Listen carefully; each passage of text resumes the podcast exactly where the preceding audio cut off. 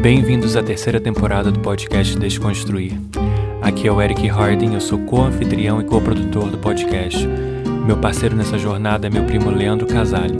Nós somos dois educadores e estamos aqui para desconstruir tópicos relacionados à história, política, sociedade e cultura. Deixamos aqui o nosso agradecimento especial a todos os nossos apoiadores. Fiquem agora com o nosso novo episódio da semana. Fala pessoal, sejam muito bem-vindos a mais um episódio aqui do nosso podcast Desconstruir. Eu, Leandro Casale, e meu primo Eric Harding, mais uma vez reunidos aqui para tratar é, de mais um tema. Nós já gravamos uma quantidade boa, né, primo, de episódios. Eu não sei se a gente já chegou no episódio número 40, confesso que de cabeça eu não, acho que a gente, lembro, passou, mas tá a gente aproximando. chegou nele sim. Acho que esse é o 41 ou 42, se não me engano. Sim. Aí, viu? Tava se não me falha a memória. E se a gente tiver errado também não tem problema, porque é mais ou Não, menos isso. É um, um número interessante para quem começou esse, esse podcast, né, lá em 2021, é, com uma ideia, mas sem muito saber por onde ir ou para onde ir. Agora a gente já está aqui em 2023, final de 2023, com mais um tema, com aproximadamente 40 episódios gravados. E o episódio de hoje a gente vai aproveitar um, um evento que rolou nos últimos dias. A gente está gravando aqui no dia 12 de outubro de 2023, né? tá rolando ainda. É, tá rolando ainda esse, esse evento. E assim como aconteceu lá atrás, né, nas questões envolvendo Rússia e Ucrânia, onde a gente gravou também no, no, no, no furor do evento, né, um pouquinho antes de começar e logo depois do início, mais uma vez a gente traz um tema aqui que está rolando, está acontecendo por si só, pelo fato de estar em andamento, né, já torna a coisa muito mais complexa, que a gente está falando aqui, daqui a pouco pode acontecer um outro evento que traz a história, traz, traz esse fato por um outro caminho, mas é isso, a gente está dando a cara a tapa aqui para tentar trazer um, um conteúdo de qualidade para vocês, que são os nossos ouvintes, e acima de tudo para informar, né, é, para dar uma visão crítica, contextualizar historicamente, geopoliticamente, e fazer alguns apontamentos também, uma análise crítica, né? Não existe neutralidade plena, nem isenção por parte do podcast, nem de nenhum de nós três. Nós três, porque o nosso convidado, vou passar a bola para ele agora, Hugo Ferrão. Vou deixar ele se apresentar, Hugo, fica à vontade para você falar sobre você como você quiser. E mas desde já eu e Érica agradecemos demais a tua disponibilidade, né? Para ceder o seu tempo e falar aqui com a gente nesse, nesse 12 de outubro, feriado aqui no Brasil, né? Aí não, né, primo? Aí não é Uhum. feriado. É feriado também? Não, não, aqui é um dia normal. Não, não. Só aqui, né? Então, nesse, nesse finalzinho do dia 12, obrigado por você estar aqui com a gente, cedendo o seu tempo e, e contribuindo, né, para tratar de um tema tão difícil, complexo, polêmico, que Bem, envolve é, é, questões políticas, questões religiosas, geopolítica, história, enfim. A gente vai passar por tudo isso hoje na medida do possível. Então, desde já, a gente agradece demais, Hugo. Fica à vontade aí, a bola está com você. Bom, obrigado pelo convite, em primeiro lugar. Parabéns pelo trabalho de vocês. Acho que quando a gente fala sobre capitalismo informacional, quando a gente fala sobre leitura geopolítica, globalização, é muito importante a gente ter canais como esse, ter essa capacidade de tocar em pontos polêmicos de forma crítica, né? Sem que tenhamos medo de algum tipo de controle ou algum tipo de coerção. Então, eu acho que é, o trabalho que vocês fazem é um trabalho de grande importância, um trabalho que atinge uma, uma grande camada da população jovem, muitos estudantes que estão em anos vestibular e podem utilizar o material de vocês, que é de extrema qualidade para estudo, né?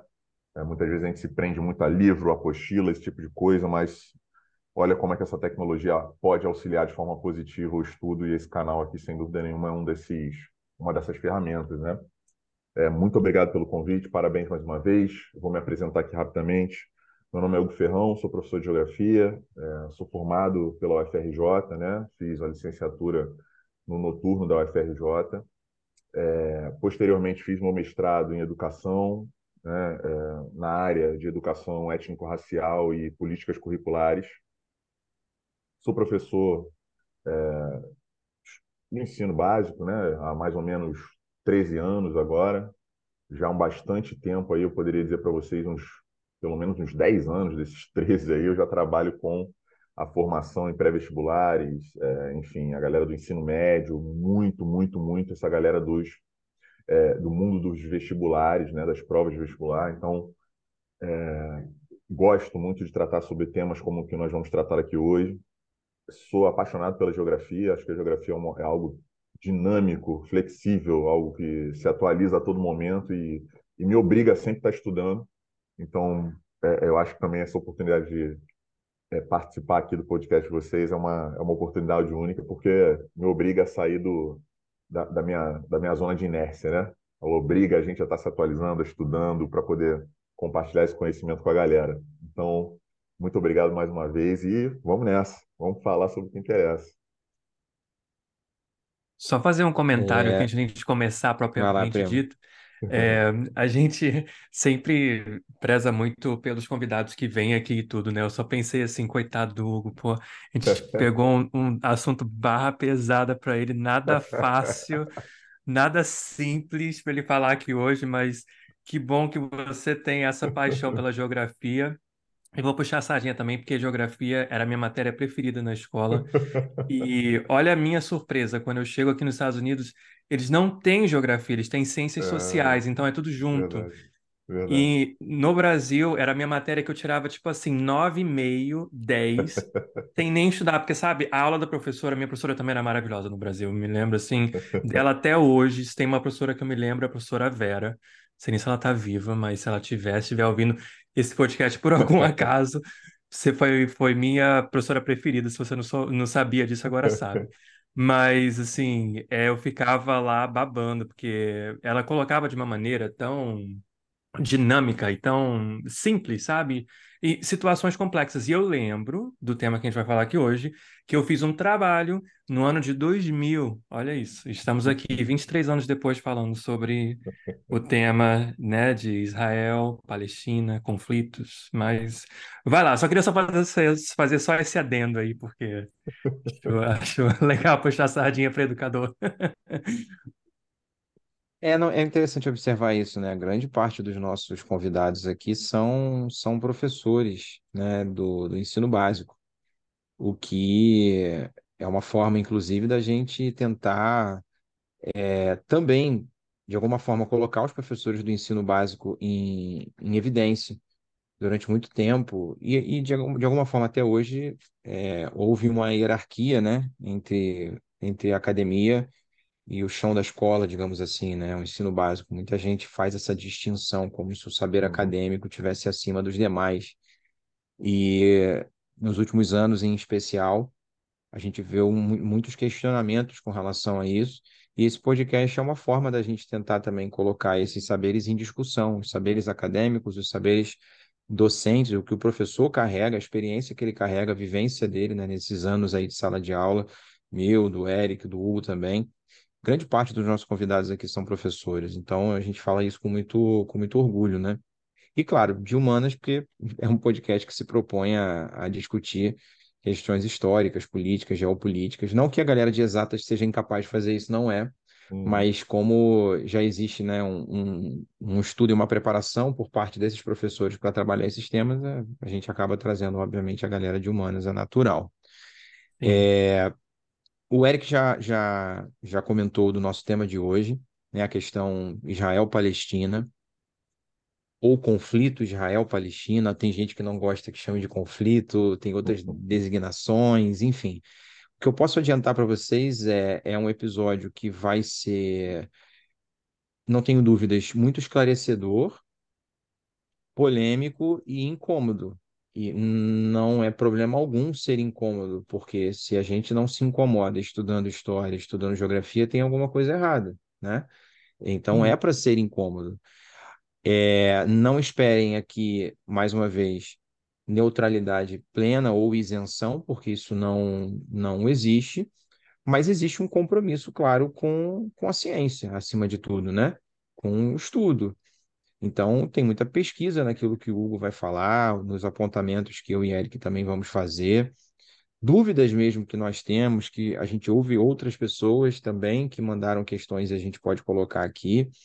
É, então, é um, um, um tema muito difícil, um tema muito espinhoso, que envolve um pano de fundo religioso também, apesar de não se resumir a uma questão religiosa, não ser uma questão religiosa, mas tem um pano de fundo religioso. Então, isso torna as coisas muito mais sensíveis e muito mais complexas. Mesmo eu falando tudo isso, vai ter gente que talvez escute esse episódio e saia odiando a gente aqui. Vai ter gente que vai gostar, mas também não, não, é a nossa pretensão agradar todo mundo, né? Nem há como, nem tem como. Então, nosso compromisso, acima de tudo, é com, com a difusão do, do, do conhecimento mesmo, né? Geográfico, histórico, geopolítica. E eu não tenho dúvidas que nesse aspecto a gente vai cumprir muito bem, especialmente o Hugo vai cumprir muito bem. É... Hugo, Não, fica à só, vontade mais uma vez, cara. Fala. só fazendo um comentário aqui, gente, o nome do podcast é Desconstruir. Se você não está aqui disposto a É, exato. ouvir, né, e tipo assim, pelo menos questionar o que você pensa, o que te é alimentado pela grande mídia, eu acho que você está no podcast errado, né? Então, tipo assim, não- a gente não vai falar mais do mesmo, porque se for para fazer mais do mesmo, você pode ligar a televisão e você vai ter aí, não é verdade? Assiste o Globo News e pronto, né? Né? É, ali você já Eu vai estava ter. ouvindo, o- tava ouvindo vocês falando aqui e eu lembrei de um, de um professor que eu tive na, na- durante a graduação, é, Fumanga, Mário Fumanga. Então, um abraço para ele. Vai que por acaso ele está ouvindo aí qualquer dia. Mas esse cara me chamou a atenção. Ele era um professor de filosofia da educação no mundo contemporâneo. E aí, no primeiro dia de aula, ele anunciou qual autor ele trabalha, trabalharia, né, durante aquele semestre, na, na disciplina dele. E aí ele falou pra gente, a turma lotada, né, primeiro semestre, geografia, todo mundo empolgado e tal. Finalmente vou aprender alguma coisa, né, que a gente vai com essa cabeça para a universidade. E aí ele disse, eu vou trabalhar com um autor que eu não gosto. Aí todo mundo já ficou assim, como assim, cara? Esse cara vai tá maluco, esse cara é louco, ele vai trabalhar com um autor que ele não gosta. Ele falou, é, eu vou trabalhar com um cara chamado Gaston Bachelard. Eu não gosto do Bachelard e por isso eu vou trabalhar com ele. E aí, ouvindo vocês falando aqui, eu, eu lembrei na hora dessa, dessa, dessa fala dele, porque como vocês estão falando sobre movimento crítico, né, pensamento crítico, incômodo, é, e movimento a partir do incômodo, uma das coisas centrais no pensamento do Bachelard era justamente a saída da inércia do pensamento. E para você sair da inércia do pensamento, você tem que se incomodar com alguma coisa. Então, quer dizer, não há um nome melhor para o podcast que desconstruir. Porque se algo está construído você tem que desconstruir, você tem que ter o mínimo trabalho para realizar aquilo e você vai ter que sair da sua zona de conforto para isso. Então, só para deixar esse, essa ponte aqui, que eu achei genial esse nome também. Enfim, e, e eu acho que esse assunto hoje é, é, um, é um- é uma cereja do bolo danada para desconstruir muitas coisas, né, que a gente escuta principalmente na mídia ocidental. Com certeza, com certeza. Perfeito. Engraçado, eu tive aula com um professor chamado Fumanga, mas foi no ensino básico. É, Ele era de é um nome muito filosofia. peculiar, né? Eu tive aula, o o Fumanga que eu tive aula era de, eu acho que era de português e literatura, então Rapaz, será que é o não sei se mesmo? é a mesma pessoa, vai que ele trabalhou em outra área, né? Enfim, não ser. sei, mas é um nome, é um nome muito peculiar. E foi- era um cara muito marcante também, mas foi, mas foi no ensino básico. É, enfim, gente, já falamos bastante aqui, né, na nossa introdução. Sigam as nossas redes sociais, arroba podcast Desconstruir. Eu, eu tava, tava lembrando que estava faltando alguma coisa. Nosso e-mail, podcastdesconstruir.gmail.com, que é a nossa Isso. chave Pix também, caso você também queira fazer uma doação pontual, né, e contribuir com esse, com esse podcast. Nós temos é, a nossa campanha no Apoia-se, então ali você pode se tornar um doador, né, mensal, periodicamente. O nosso link para o Apoia-se está lá na bio do Instagram. Sim. E se você quiser fazer uma doação pontual, pontual tem a nossa chave Pix, mais uma vez, é podcastdesconstruir@gmail.com. Dados todos os recados, eu passo a bola para o Hugo, que organizou, né? Ninguém melhor que ele para organizar um, um, um roteiro, um esqueleto para esse episódio, mas é, a gente pode não necessariamente seguir todos os pontos do roteiro, pode ir e voltar, enfim, é, um- é uma, é uma conversa não é exatamente uma aula, uma palestra, né? Então a gente é, quer deixar você bastante à vontade. O, a, a a bola é sua, cara, e sempre que a gente quiser perguntar, pontuar alguma coisa, a gente né, é, aciono o microfone aqui e vamos, vamos falando, até porque para não deixar você falando sozinho, porque é chato, né? Então é importante ter, ter troca também, Sim. mas a gente está aqui para aprender, assim como muitos dos, dos nossos ouvintes, né? Então a, a gente passa a bola para você para tentar buscar, digamos assim, de alguma forma, né, entender as origens desse conflito entre aspas. A gente vai problematizar depois por que que tem gente que também não gosta de chamar de conflito, né? Mas enfim, obrigado mais uma vez e a bola está contigo. Bom, galera, é, primeiro, obrigado mais uma vez pela oportunidade. A todos os ouvintes, eu queria deixar bem claro o seguinte: é, é, é é lógico que, que é muito difícil a gente tentar achar um culpado ou um inocente dentro da causa árabe-israelense, né? Eu vou usar aqui a expressão conflitos e mais à frente, provavelmente Casale vai, vai remodelar essa expressão, mas eu digo isso porque eu acho que a palavra central para que nós comecemos a falar sobre esse assunto é complexidade. A gente tem que entender eh, não só o conflito atual, mas todos os embates históricos entre árabes e israelenses como algo complexo. Dito isso, eh, de uma, de uma visão principalmente ocidental. A gente está fazendo aqui uma leitura, né, eh, vamos dizer assim, de fora da situação. Então, acho que isso complexifica ainda mais a nossa leitura. E isso dá mais trabalho para que você se aprofunde e não cometa determinadas interpretações equivocadas sobre eh, os acontecimentos. Uma das coisas que eu, eu acho muito interessante da gente falar é o seguinte: a gente vai tocar em pontos aqui polêmicos, né, na nossa conversa, e eu acredito que, que apesar de não ser o centro da, da, da, nosso, da nossa análise, a, a questão religiosa ela acaba atravessando um pouco é, essa questão. E, e, eu explico por quê. É, não estou aqui fazendo nenhum juízo de valor sobre nenhuma religião, tá? A, a, a minha religião é, é, completamente diferente da que nós vamos nos debruçar aqui hoje. Então, sou candomblessista, então tenho é, nada a ver com essa questão do Oriente Médio em termos religiosos, mas eu acredito que seja importante a gente fazer uma leitura não da questão simbólica da religião, mas da questão antropológica. E por que, que eu chamo a atenção para a questão antropológica? Porque nós estamos tratando aqui, sobretudo, de ciência. Então, nós temos aqui um historiador, um geógrafo, né, um comunicador, enfim, um especialista em relações internacionais.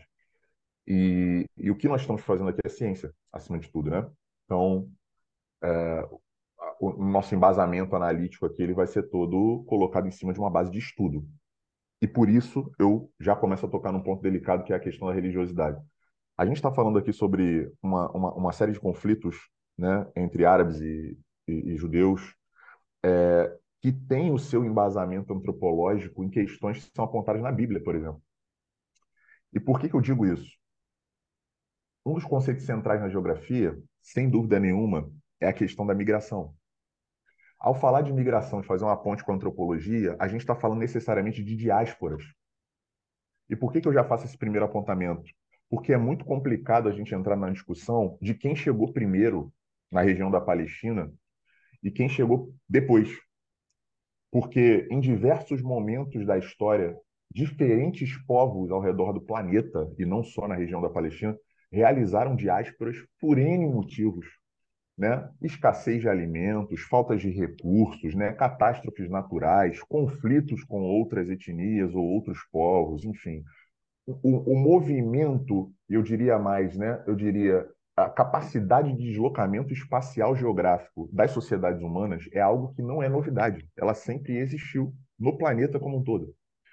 E eu digo isso porque muitas pessoas acabam mergulhando no raso e tratando a questão árabe-israelense como se fosse uma questão de um, de um domínio territorial simples, e não é. Não é só o fato de quem chegou primeiro e quem chegou depois, é meu e não é meu. Existe uma série de questões aí, históricas e antropológicas, que explicam para a gente por que, que essa região e esse território, especificamente, é um território tão conflituoso.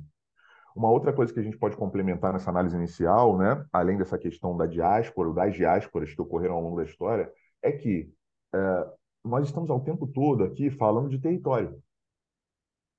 E ao falar de território, nós estamos falando, em termos conceituais, geográficos, de espaços delimitados por relações de poder. essas relações de poder elas não são relações de poder simplesmente é, militares, elas são relações de poder culturais, políticas, né, étnicas, enfim. É, e, e, e, elas explicam e nos ajudam a entender muito a base de todos os conflitos que nós vamos falar aqui até fazendo recorte atual. Por que, que eu citei aqui a questão religiosa inicialmente? Primeiro, porque as diásporas, mais de uma vez, são citadas em textos bíblicos, por exemplo, que servem como base antropológica para a análise do Oriente Médio, e especificamente para a região da Palestina. Em um segundo momento, por quê? E aqui eu vou fazer um, breve resumo para quem também não fique aqui um livro do Senhor dos Anéis, né? Um negócio muito longo. Que é o seguinte, cara, se você pegar a, a, a genealogia bíblica, né? Você vai achar lá no comecinho da, da, da perspectiva genealógica de árabes israelenses, Noé. Todo mundo aqui conhece Noé como uma figura bíblica. É claro que aqui a gente não está fazendo um apontamento religioso, mas a gente precisa entender a estrutura genealógica para que nós possamos entender o seguinte: dentro da descendência de Noé, existiu um determinado momento um cara chamado Abraão. E aí você vai puxar a árvore genealógica de Abraão e você vai ver dentro da árvore genealógica de Abraão dois descendentes, Isaac e Ismael. Dizem os próprios textos bíblicos, né, que Isaac e Ismael, irmãos, sendo Ismael o filho que Abraão teve com a sua, esposa, com a sua escrava Agar, ou seja, com a permissão da sua esposa Sara, que não poderia ter um filho. Abraão foi autorizado a ter um filho com a sua escrava, e dessa união nasceu Ismael. Teoricamente, Ismael é, talvez seja, um dos principais líderes dos povos árabes que nós conhecemos hoje em dia. O irmão de Ismael, Isaac, que foi o filho que Abraão conseguiu ter com a sua esposa um tempo depois, deu origem a dois descendentes, muito bem conhecidos também pelas histórias bíblicas, um deles Esaú, outro Jacó. Dizem as histórias bíblicas que em um determinado momento, e aí eu tenho temos várias versões de análise dessa história, mas num determinado momento, uh, Abraão pediu que seu filho, seus, uh, Isaac, né, pediu que seus filhos fossem uh, buscar um alimento para ele. O filho que recebeu essa missão foi Isaac. E, perdão, Esaú. E a partir do momento que Esaú foi buscar o alimento para o pai, o irmão é, é, Jacó é, parece que atravessou essa missão, ou seja, fez a caça antes de é, Esaú e entregou a caça para seu pai, ganhando então a primogenitude. O que, que eu quero dizer com isso? Mais uma vez, não estamos aqui nos debruçando sobre a questão religiosa da coisa mais antropológica. Ao ganhar a primogenitude do irmão, Jacó ganhou o direito de ser o sucessor direto né, de Isaac. E com isso, dizem também os escritos e a antropologia que Jacó se tornou líder das doze tribos de Israel. Dentre as doze tribos de Israel, e eu digo isso em sala de aula, as tribos de Israel elas não são obrigatoriedade para que o aluno as decore, porque não é aula de ensino religioso. Mas dentre, as doze tribos de Israel, existe uma tribo chamada tribo de Judá. Da tribo de Judá surgiu um elemento simbólico, talvez um dos mais importantes aí dentro do, da, da, perspectiva é, é, judaico-cristã, chamado de o Leão de Judá. O Leão de Judá é um cara popularmente conhecido como Jesus Cristo. E aí você começa a entender qual é a perspectiva social dos povos judaicos ao longo do tempo e qual é a perspectiva social, histórica e cultural dos povos árabes ao longo do tempo. O que eu costumo dizer, muito entre aspas, são povos co-irmãos. Se você puxar a descendência genealógica, você vai ver que eles vêm mais ou menos das mesmas raízes, ou seja, isso já é algo que complexifica a coisa por si só logo no início, né? Mas dito isso, um outro complemento que eu gostaria de deixar claro aqui, e é claro que eu já vou sair desse campo religioso, isso foi só para a gente fazer uma apanhada inicial é muito importante também que a gente perceba o seguinte: uh, existe uma criminalização, eu diria, e uma certa construção de uma imagem negativa de povos árabes no Ocidente, construída por uma mídia que é parcial. É, então a gente a gente acompanha nos principais meios de comunicação notícias como a dos conflitos atuais, do conflito em Gaza, que são notícias que criminalizam os povos árabes, mesmo sem o conhecimento antropológico histórico da coisa. Isso é muito complexo, né? Porque você é, é, acaba entendendo o seguinte: grande parte da população que está acompanhando o conflito está acompanhando o conflito por, um, por canais de mídia que são canais que não mostram os dois lados da história. E é complexo você pensar no, no seguinte: olha, bom, grande parte da população brasileira está acompanhando um lado só da história e nem vai se dar o trabalho de se desconstruir e ir atrás da outra perspectiva, porque dá trabalho. Fazer isso dá trabalho. E aí, o que eu queria lembrar é o seguinte: existe uma questão étnica envolvida aí. É, é óbvio, né? Hoje nós estamos falando dos palestinos, que são árabes. Mas o que são os árabes? Ora, são povos né, que falam árabe. E eu chamo a atenção porque para esse assunto, porque as pessoas confundem o que de fato é o povo árabe. O povo árabe, na verdade, são povos, são múltiplos, etnicamente, são diferentes, muitas vezes, culturalmente, dentre, é, dentro da sua própria perspectiva social. Então, quando a gente fala assim, aponta um dedo e fala ah, o árabe, o, os árabes que estão enfrentando os judeus, quem são esses árabes? É, é importante a gente mergulhar também nessa perspectiva de analisar a composição étnica árabe, né? Então, queria deixar claro isso. Então, egípcios, iraquianos, sírios, palestinos falam a língua árabe, são árabes. É, e, e, e, eu acho que essa visão ocidentalizante do Oriente Médio, às vezes ela bota tudo num pote só, mistura e diz que todo mundo é árabe, e é todo mundo contra o Ocidente, e é todo mundo contra Israel, e a gente acaba mergulhando nessa confusão, né?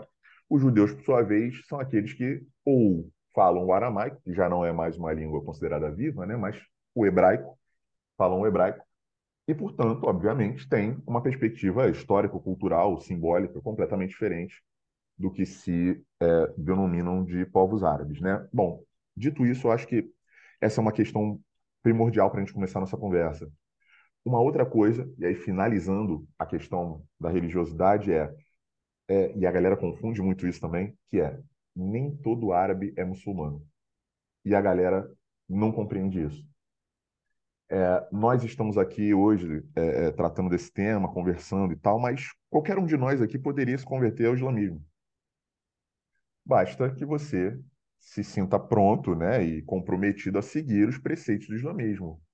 O mês sagrado do Ramadã, as orações cinco vezes ao dia, pelo menos uma vez na sua vida você vai se dirigir a Meca, a cidade onde teoricamente nasceu o profeta Maomé. Então, existem determinadas perspectivas que podem ser transformadas culturalmente. Né? Então, você pode se tornar muçulmano. É importante que a gente diga isso, porque a galera acaba misturando as coisas. E a questão religiosa sobrepesa sobre os árabes no sentido de uh, ligá-los ao terrorismo. A galera acaba atravessando uma ponte de que religião é terrorismo e terrorismo é religião, e não é bem assim que a coisa funciona. Né? Claro que, que o que nós estamos falando aqui, obviamente, com essa visão antropológica da coisa, é só para a gente deixar o cenário mais claro para quem está nos ouvindo. Né? Então, nós temos uma base étnica, religiosa e antropológica como fundamento desse conflito. Agora, eu diria, primordialmente, que o que nos interessa aqui é a questão territorial, sem dúvida nenhuma. Então, quando a gente fala dessas relações de poder que foram construídas ao longo da história, a gente está falando de um território que foi ocupado por diversos povos ao longo da história. E aí o Casal está aí, não vai me deixar mentir, diversos povos mesmo. Então nós estamos falando aqui de egípcios, estamos falando aqui de assírios, babilônios, filisteus, estamos falando aqui de gregos, estamos falando aqui de romanos, Estamos falando, inclusive, sobre o próprio Império Turco-Otomano.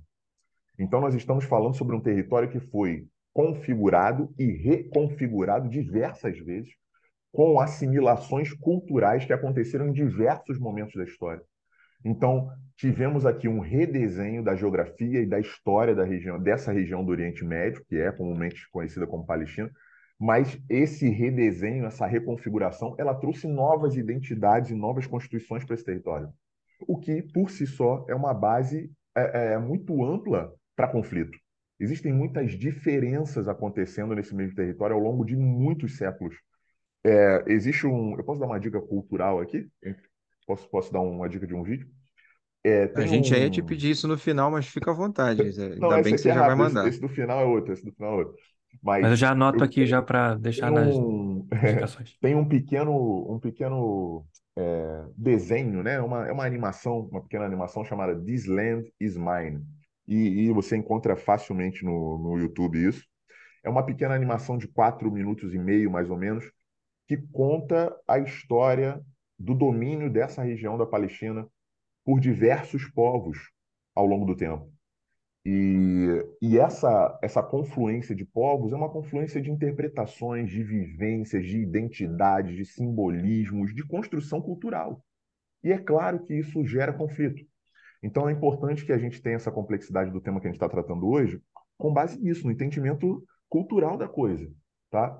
É, e eu queria chamar a atenção para o seguinte: é, é, muito importante, e aí né, convidar o Casale também para a gente bater essa bola, que é o seguinte: quando você chega na segunda metade do século XIX, a construção que você tem sobre essa região da Palestina é uma construção que vai se diluindo muito velozmente ao longo do início do século XX. Eu digo isso pelo seguinte: quando a gente chega no cenário de início do século XX com a Primeira Guerra Mundial, o que a gente está vendo ali é um cenário imperialista, é um cenário de disputa entre potências europeias, e é um cenário que eu chamo muita atenção em sala de aula, porque é um cenário, sobretudo, econômico, do ponto de vista de análise da segunda revolução industrial.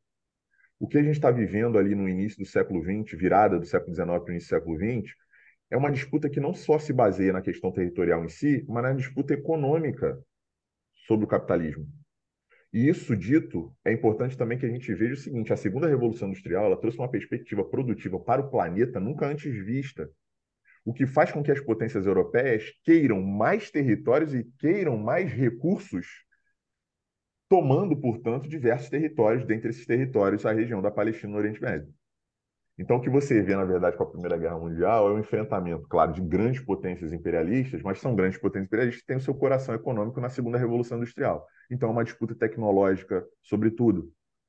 É, é muito importante também perceber o seguinte: quando a Primeira Guerra Mundial termina, a Primeira Guerra Mundial traz uma vertente geopolítica, eu diria, é, de uma necessidade muito, muito uh, imediata, que é o seguinte: nós precisamos acordar como esses territórios serão divididos entre os vencedores. É isso que acontece.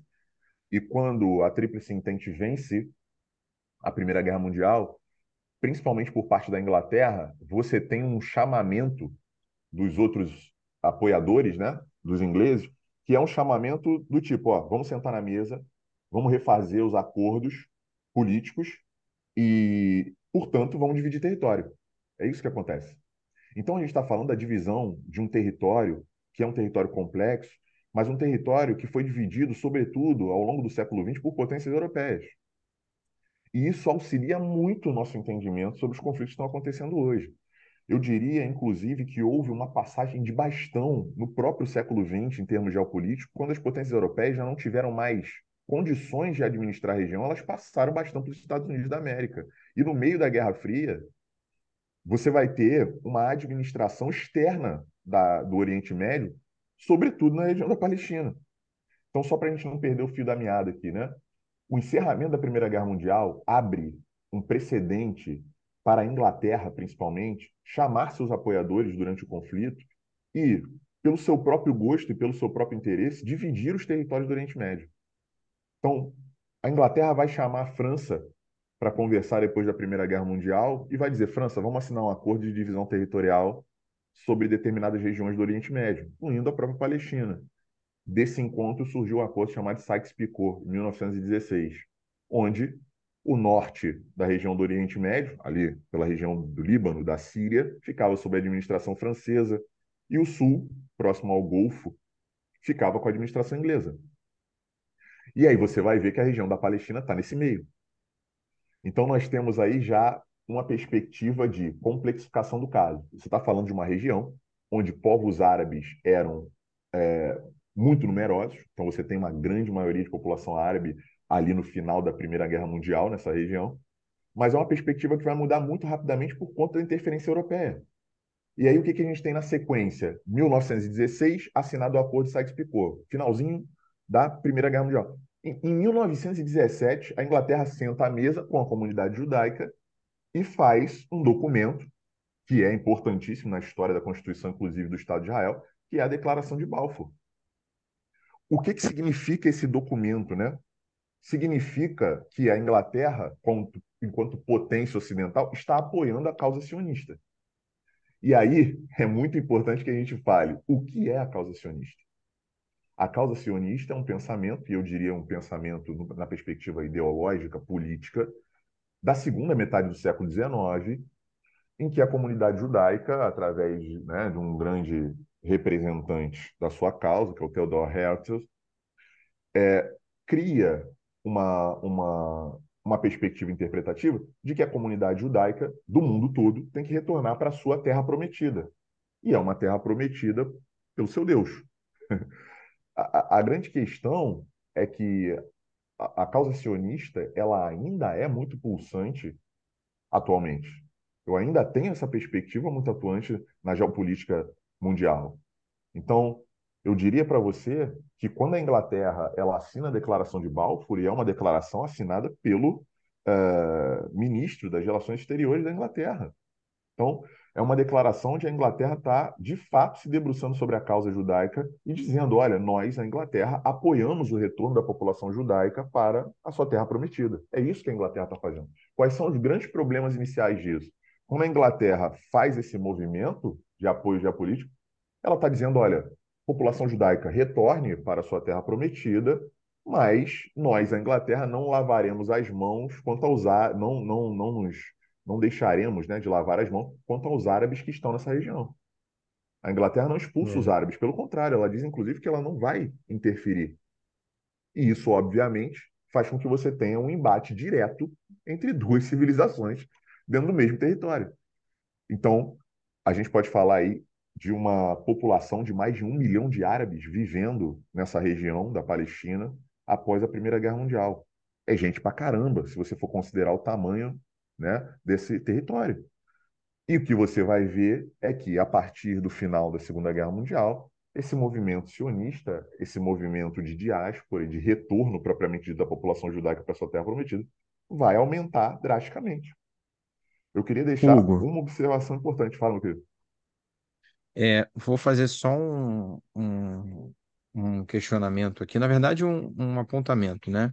Uhum. É, enquanto você estava falando da declaração de Balfour e tal, eu lembrei de um outro documento também muito importante que torna essa relação né, da, das potências imperialistas, especialmente da Inglaterra, com a questão judaica e árabe ainda mais problemática né, e mais complexa. Além da Declaração de Balfour, que é de 1917, tem uma, uma, uma série de cartas, né, de correspondências uhum. entre um alto comissário britânico e uma liderança árabe, que, se eu não me engano, chama-se Correspondência uh, Hussein McMahon, ou McMahon Hussein, alguma coisa assim. E nessa série de cartas, é, fica muito claro ali que esse alto comissariado é, acaba instigando, digamos assim, um compromisso de que se os árabes se rebelarem contra o, o Império Turco-Otomano, lembrando que a gente estava no contexto da Primeira Guerra Mundial, né, que foi entre 1914 e 18, essa série de cartas é entre 15 e 16, se os árabes se rebelassem contra o Império Turco-Otomano, que era rival da Inglaterra na Primeira Guerra Mundial, é, a Inglaterra, digamos que apoiaria a criação né, de, um, de um Estado árabe independente, uma independência árabe, lembrando que nós estávamos no contexto do imperialismo e também de uma influência de um domínio do Império Turco-Otomano naquela região. Então, olha o problema, a Inglaterra jogou dos dois lados, né? Ela assina uma declaração em prol da questão é, judaica e, ao mesmo tempo, ela está ali falando para os árabes que ela vai reconhecer a independência árabe, criar um Estado árabe naquela região e tal, se os árabes se rebelarem contra o Império Turco-Otomano. E essa rebelião aconteceu, e, e ela foi fundamental para que o Império Turco-Otomano fosse derrotado também. Então, esse, esse é um ponto que a gente precisa salientar, né? Como que a relação da Inglaterra, é, por si só, por ser imperialista, ela já é, é ruim, ela não traz coisas boas, ela, ela já é negativa, mas pior ainda quando ela joga dos dois lados, deixando, obviamente, ali um, um espaço né, para o ódio de pelo menos uma das partes quando você adota esse, esse tipo de postura. E um, um outro aspecto que eu acho que vale a gente acrescentar, apesar de a gente, a gente vai voltar a falar disso, é que quando você falou da, da teoria sionista, é, o sionismo, e você já vinha pontuando isso, vai voltar a falar, ele está ali no, no contexto do século XIX, com o Theodor Herzl, né? E, e, e, o que é importante deixar claro assim é que a, é que a base da, da, da, teoria sionista é de que o povo judeu ele tem que ter acesso a um território seu. E para algumas vertentes, eu não sei se isso é homogêneo né, dentro do sionismo, um território seu e exclusivamente seu para judeus. Qual é o problema disso? Você vai acabar entrando numa questão de equiparação de nacionalidade e religiosidade, que a gente vai pontuar daqui a pouco, mas eu já estou colocando para vocês pensarem né, no desdobramento disso. E também aí entra a acusação, o porquê da acusação de muita gente, é, apontando que o sionismo, por essência, ele seria colonialista, porque ele acaba por ignorar completamente o fato de você ter ali outras pessoas não judias morando no território, entendendo que aquelas pessoas têm que sair dali, ou se ficarem ali, vão ser tratadas de uma determinada maneira, que a gente consegue observar hoje que está acontecendo, por exemplo, na Palestina, o tratamento que Israel dá para aquela população na faixa de Gaza, na Cisjordânia, enfim, cidadãos de segunda classe, aí vem toda uma outra discussão que a gente vai entrar depois. Mas eu acho que eu só fiz essa intervenção para a gente pontuar problemas que vão se desdobrar mais na frente. E uma última coisinha, aconselho muito você que está escutando a gente falar, que está escutando o Hugo falar principalmente, que assistam esse episódio, se possível, com um mapinha aberto aí no celular, no computador, para você identificar o que, que a gente está falando, né? É, a, a, se você está ouvindo esse podcast, você tem acesso à, à, internet, você tem um computador ou um celular, então isso te permite colocar um mapinha ali para você ir acompanhando e se situando mais ou menos de que região a gente está falando.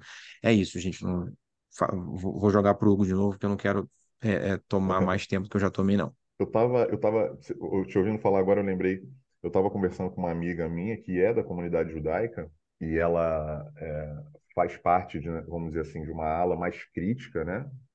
podemos dizer assim, é, que e, e, ela e eu perguntei a ela o seguinte, eu disse, estava comentando com ela sobre a participação aqui no podcast e tal, e aí eu citei a, é, que começaria essa conversa falando, inclusive, sobre a questão antropológica e tal, étnica, e aí eu perguntei a ela, poxa, é, é, árabes e judeus podem ser considerados, né? E a expressão que eu usei foi povos co-irmãos, e ela é, teoricamente sim, se a gente for analisar essa perspectiva histórica e tal. E aí eu lembrei, cara, que nessa, nessa questão genealógica, quando a gente faz essa análise, inclusive baseada na Bíblia, um dos filhos, né, de Noé é um cara chamado Sem.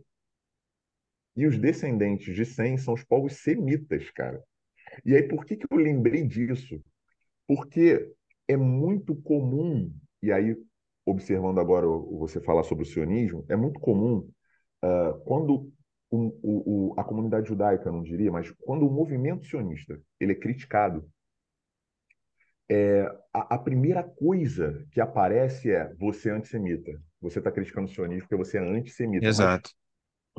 o antissemitismo ele não se coloca somente sobre a comunidade judaica ser antissemita seria ser também contra os árabes.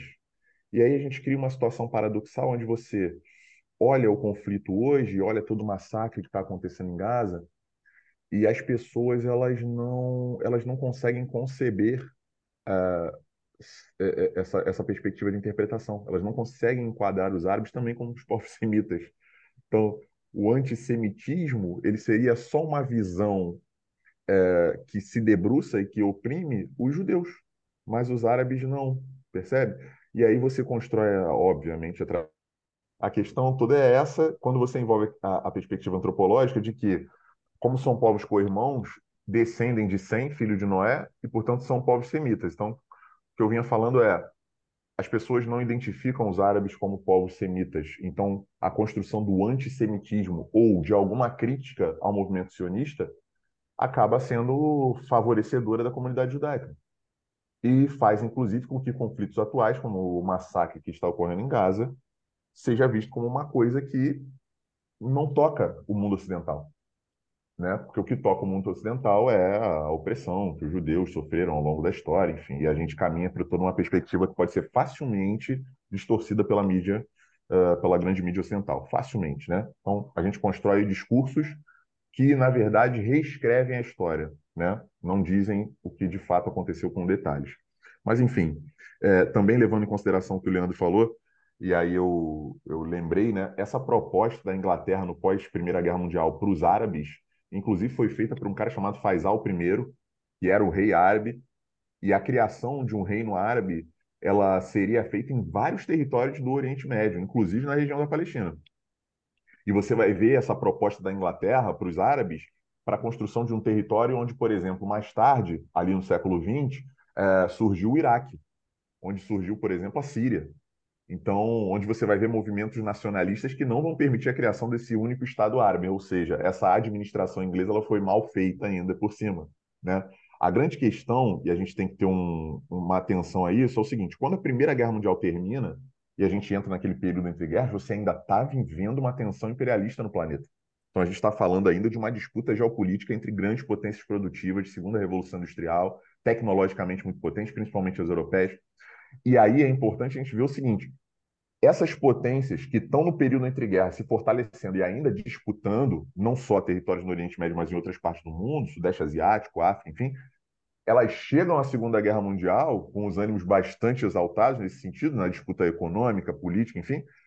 Mas, quando elas mergulham na Segunda Guerra Mundial, elas mergulham numa questão problemática, que é a seguinte: eu estou me envolvendo num conflito novamente, eu vou gastar dinheiro novamente, eu vou ter um, um provavelmente né, um abalo econômico novamente, e essas potências percebem o seguinte: a minha capacidade administrativa sobre os territórios do Oriente Médio não é mais a mesma.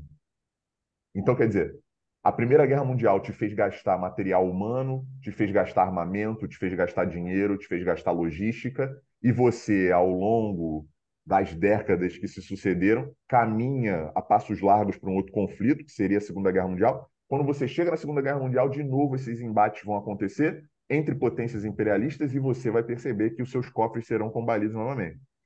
Agora, essa questão econômica é muito importante, porque o que vai acontecer quando você chega no final da Segunda Guerra Mundial é Inglaterra e França, principalmente, vão olhar uma para outra e vão falar: gente, eu não tenho fôlego para continuar administrando essa região. E quando isso acontece, elas passam bastão. Não passam bastão para qualquer ator, para qualquer protagonista, elas vão passar um bastão muito bem passado, porque quem vai passar a se debruçar sobre essa região é a ONU, ex-Liga das Nações, né? E por outro lado, nós teremos a influência das duas grandes potências da Guerra Fria. Então, quando a Segunda Guerra Mundial acaba, aquele fôlego que Inglaterra e França não conseguem manter, elas entregam para outra pessoa. Sabe aquela do jogador que está cansado, toca no camisa 10 e descansa. Você não tem mais condição de jogar no ritmo que você estava jogando. É isso que acontece. E quando isso acontece, o camisa 10 que os caras escolhem é os Estados Unidos da América, simplesmente. Então, é muito importante que estudantes que estejam nos ouvindo, né, as pessoas que se interessam sobre as temáticas do podcast, entendam que há uma aproximação geopolítica entre Estados Unidos e o que futuramente viria a se chamar de Estado de Israel. Os Estados Unidos vai sofrer uma pressão tremenda de dentro para fora para que o Estado de Israel seja criado, porque grandes representantes da comunidade judaica eram integrantes da sociedade norte-americana, grandes empresários, donos de bancos, né, donos de empreiteiras, caras muito bem sucedidos, influentes politicamente, influentes economicamente, né? E não e não estou falando isso com nenhum juízo de valor, não. Estou falando isso para que nós possamos entender realmente como a questão política se construiu. Os Estados Unidos vai ser pressionado no pós-segunda guerra mundial para apoiar a causa sionista e a criação de um Estado judaico, entende? Isso vai fazer com que, naquele momento, os Estados Unidos, sendo protagonista da geopolítica mundial no mundo bipolarizado, seja um grande agente definidor da criação do Estado de Israel. Então, quando a gente pega a sequência de conflitos, a gente vai falar sobre alguns deles aqui, mas quando a gente pega a sequência de conflitos do pós-segunda guerra em relação à causa árabe-israelense, um dos primeiros conflitos que vai acontecer é pela interferência ocidental. Em 1947, a ONU faz uma proposta de partilha do território da Palestina, que não vai agradar os árabes, e não vai agradar os árabes por alguns motivos sobre os quais vale a pena a gente falar. Quando a ONU faz uma proposta de partilha em 1947, o que, que ela está querendo fazer? Ela está querendo dar uma apaziguada na série de conflitos civis que vinham acontecendo entre árabes e judeus, desde que o movimento sionista começou a aumentar na Palestina. Então, aquela situação de mais de um milhão de árabes vivendo naquela região, e você veio recebendo ao longo do tempo o aumento da comunidade judaica ali. Obviamente, guerras civis aconteceram entre os dois povos durante vários anos, até o momento que você teve a partilha da ONU em 47. Pode falar. Hugo, só, só para pontuar mais uma vez, é, é importante que vocês que estão escutando a gente tenham a, a seguinte noção. Quando o Estado de Israel é criado e é, tem essa questão do, do apoio dos Estados Unidos, como o Hugo deixou bem claro agora, para além do ponto que ele citou, né, de que houve de fato uma migração de muitos judeus para os Estados Unidos, e tem, todo, tem toda uma questão da sensibilização da opinião pública com relação ao Holocausto também, né? E aí é que, inclusive, o termo antissemitismo começa a, a, a enveredar por essa ideia do ódio ao judeu, e aí esquece que os povos semitas não se, não se restringem aos judeus, né? Mas o Holocausto, o nazismo, ele tem um, um impacto gigantesco é, para compreender os rumos das relações do próprio Oriente Médio, né, da questão árabe-israelense, por conta dessa comoção. E um outro ponto também é ter criar o Estado de Israel como um grande aliado dos Estados Unidos até hoje é interessante também para o ponto de vista é, é, da política externa estadunidense, das suas ambições, seja naquela época da Guerra Fria ou nos dias de hoje também. Não é à toa que eles continuam sendo grandes parceiros. O grande financiador, parceiro de Israel são os Estados Unidos da América, né? O maior, né? Naquela, sem dúvida, naquela época, é, por conta de uma influência muito grande, ou pelo menos o medo do crescimento da influência das ideias socialistas em África e Ásia.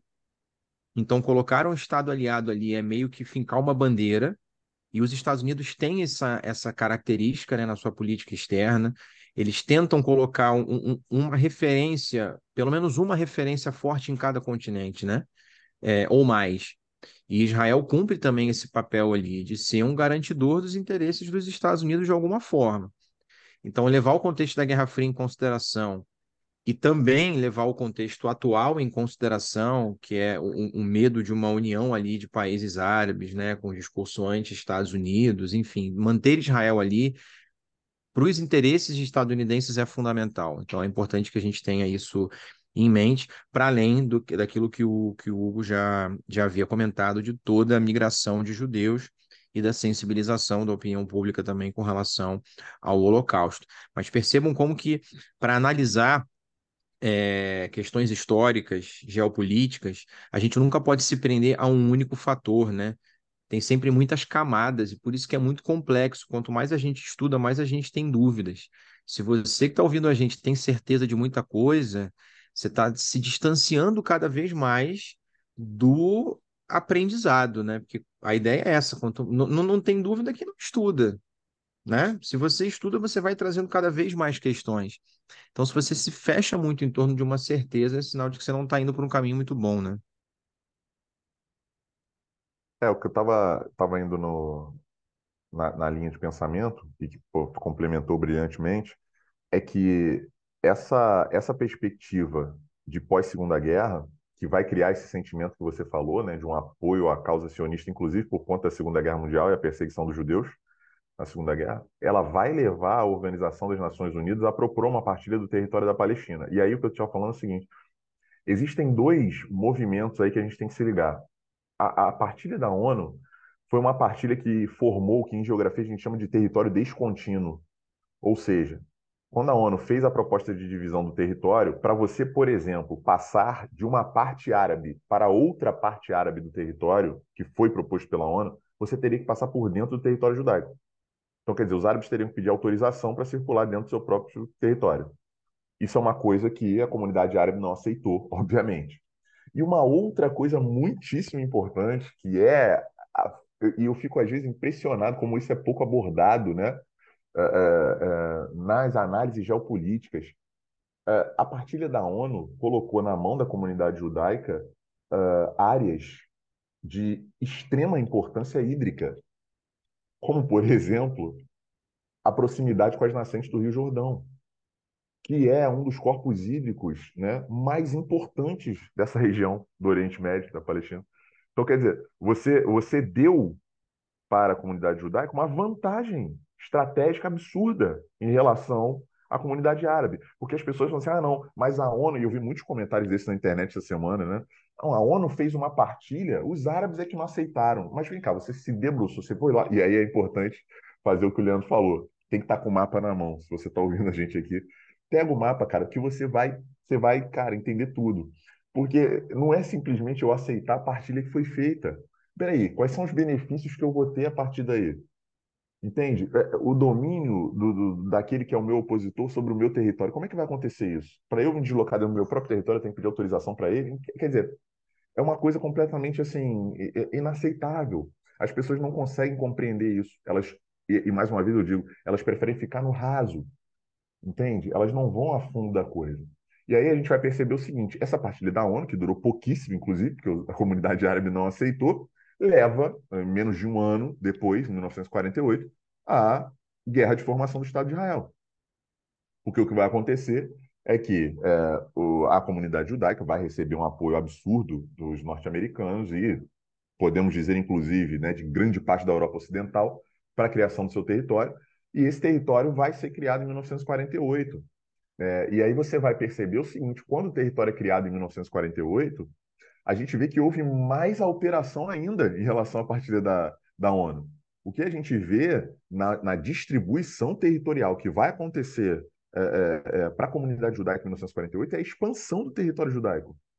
E aí, quando você olha para esse mapa, e mais uma vez eu falo aí para vocês, acompanhem, olhem os mapas. Cara, quando você olha para esse mapa de 1948, o que, que você consegue ver? O embrião do que você interpreta hoje na geopolítica da Palestina, que é os árabes sendo destinados a ocupar, né? Vamos, vou usar aqui uma, uma estratégia geográfica, mas a galera que estiver com o mapa aí vai, vai me acompanhar. Mas se você olhar para a Palestina após a criação do Estado de Israel, 1948, você vai ver a leste uma área que vai ser destinada aos árabes chamada Cisjordânia. E a oeste, uma outra pequena área destinada aos árabes chamada de faixa de Gaza. E é aí que as coisas começam a ficar muito claras, porque o que está havendo ali é uma segregação socioespacial.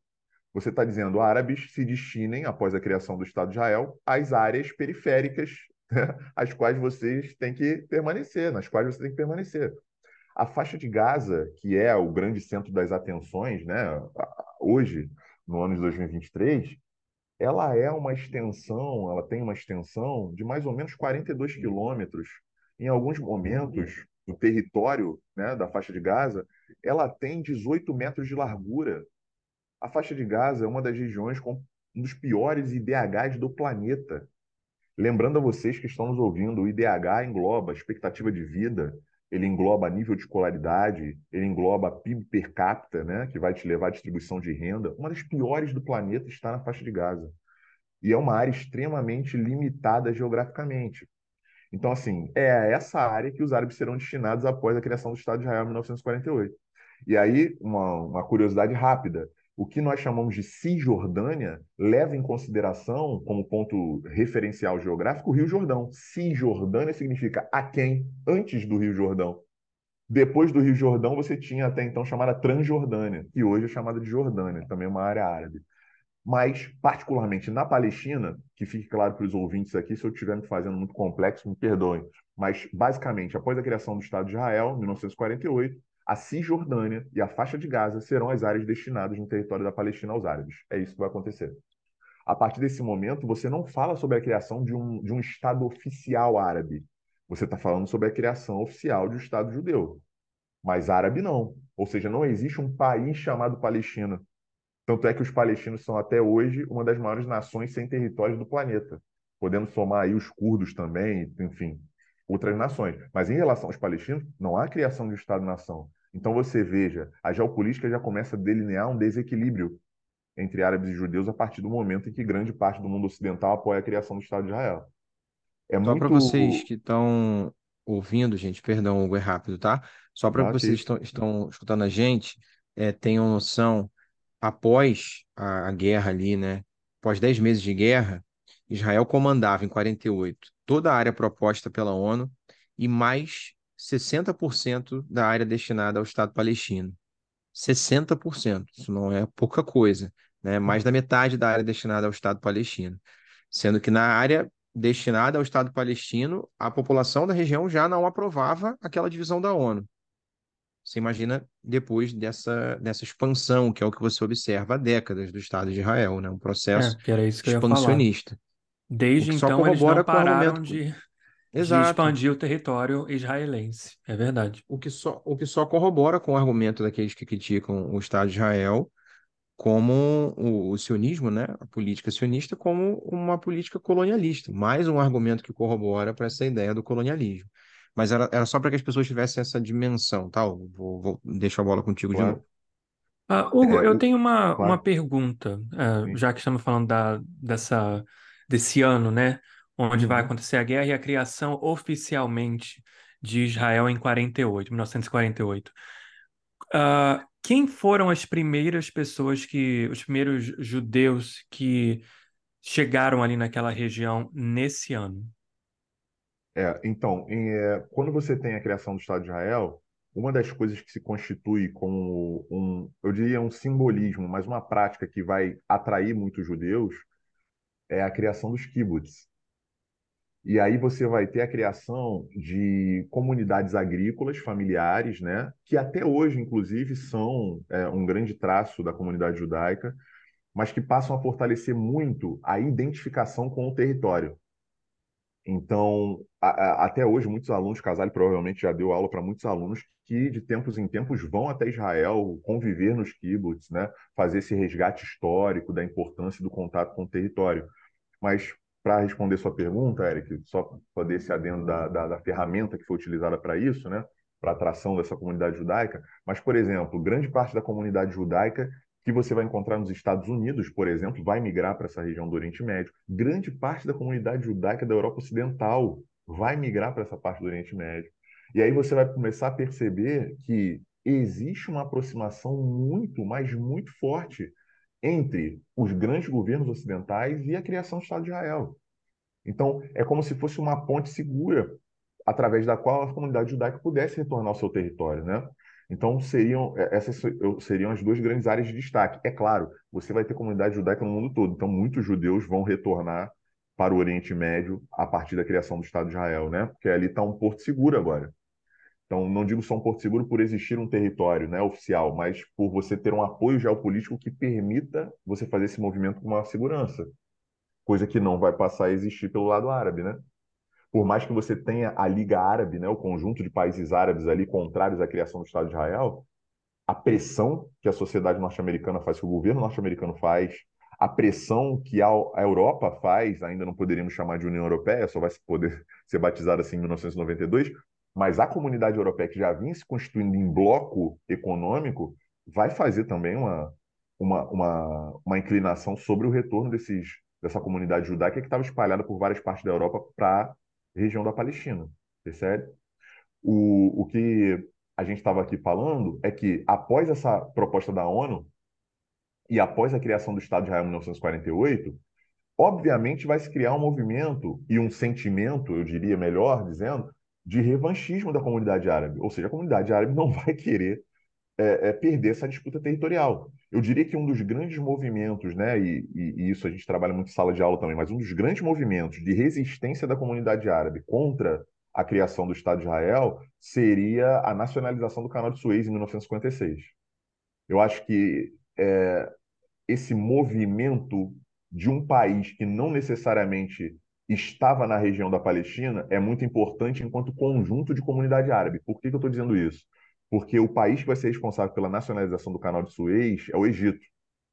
Então, veja, a gente está falando aqui de um integrante da comunidade árabe. Não estamos aqui necessariamente falando de palestinos, estamos falando de egípcios, mas que vão utilizar a nacionalização do canal de Suez na defesa dos interesses árabes no Oriente Médio.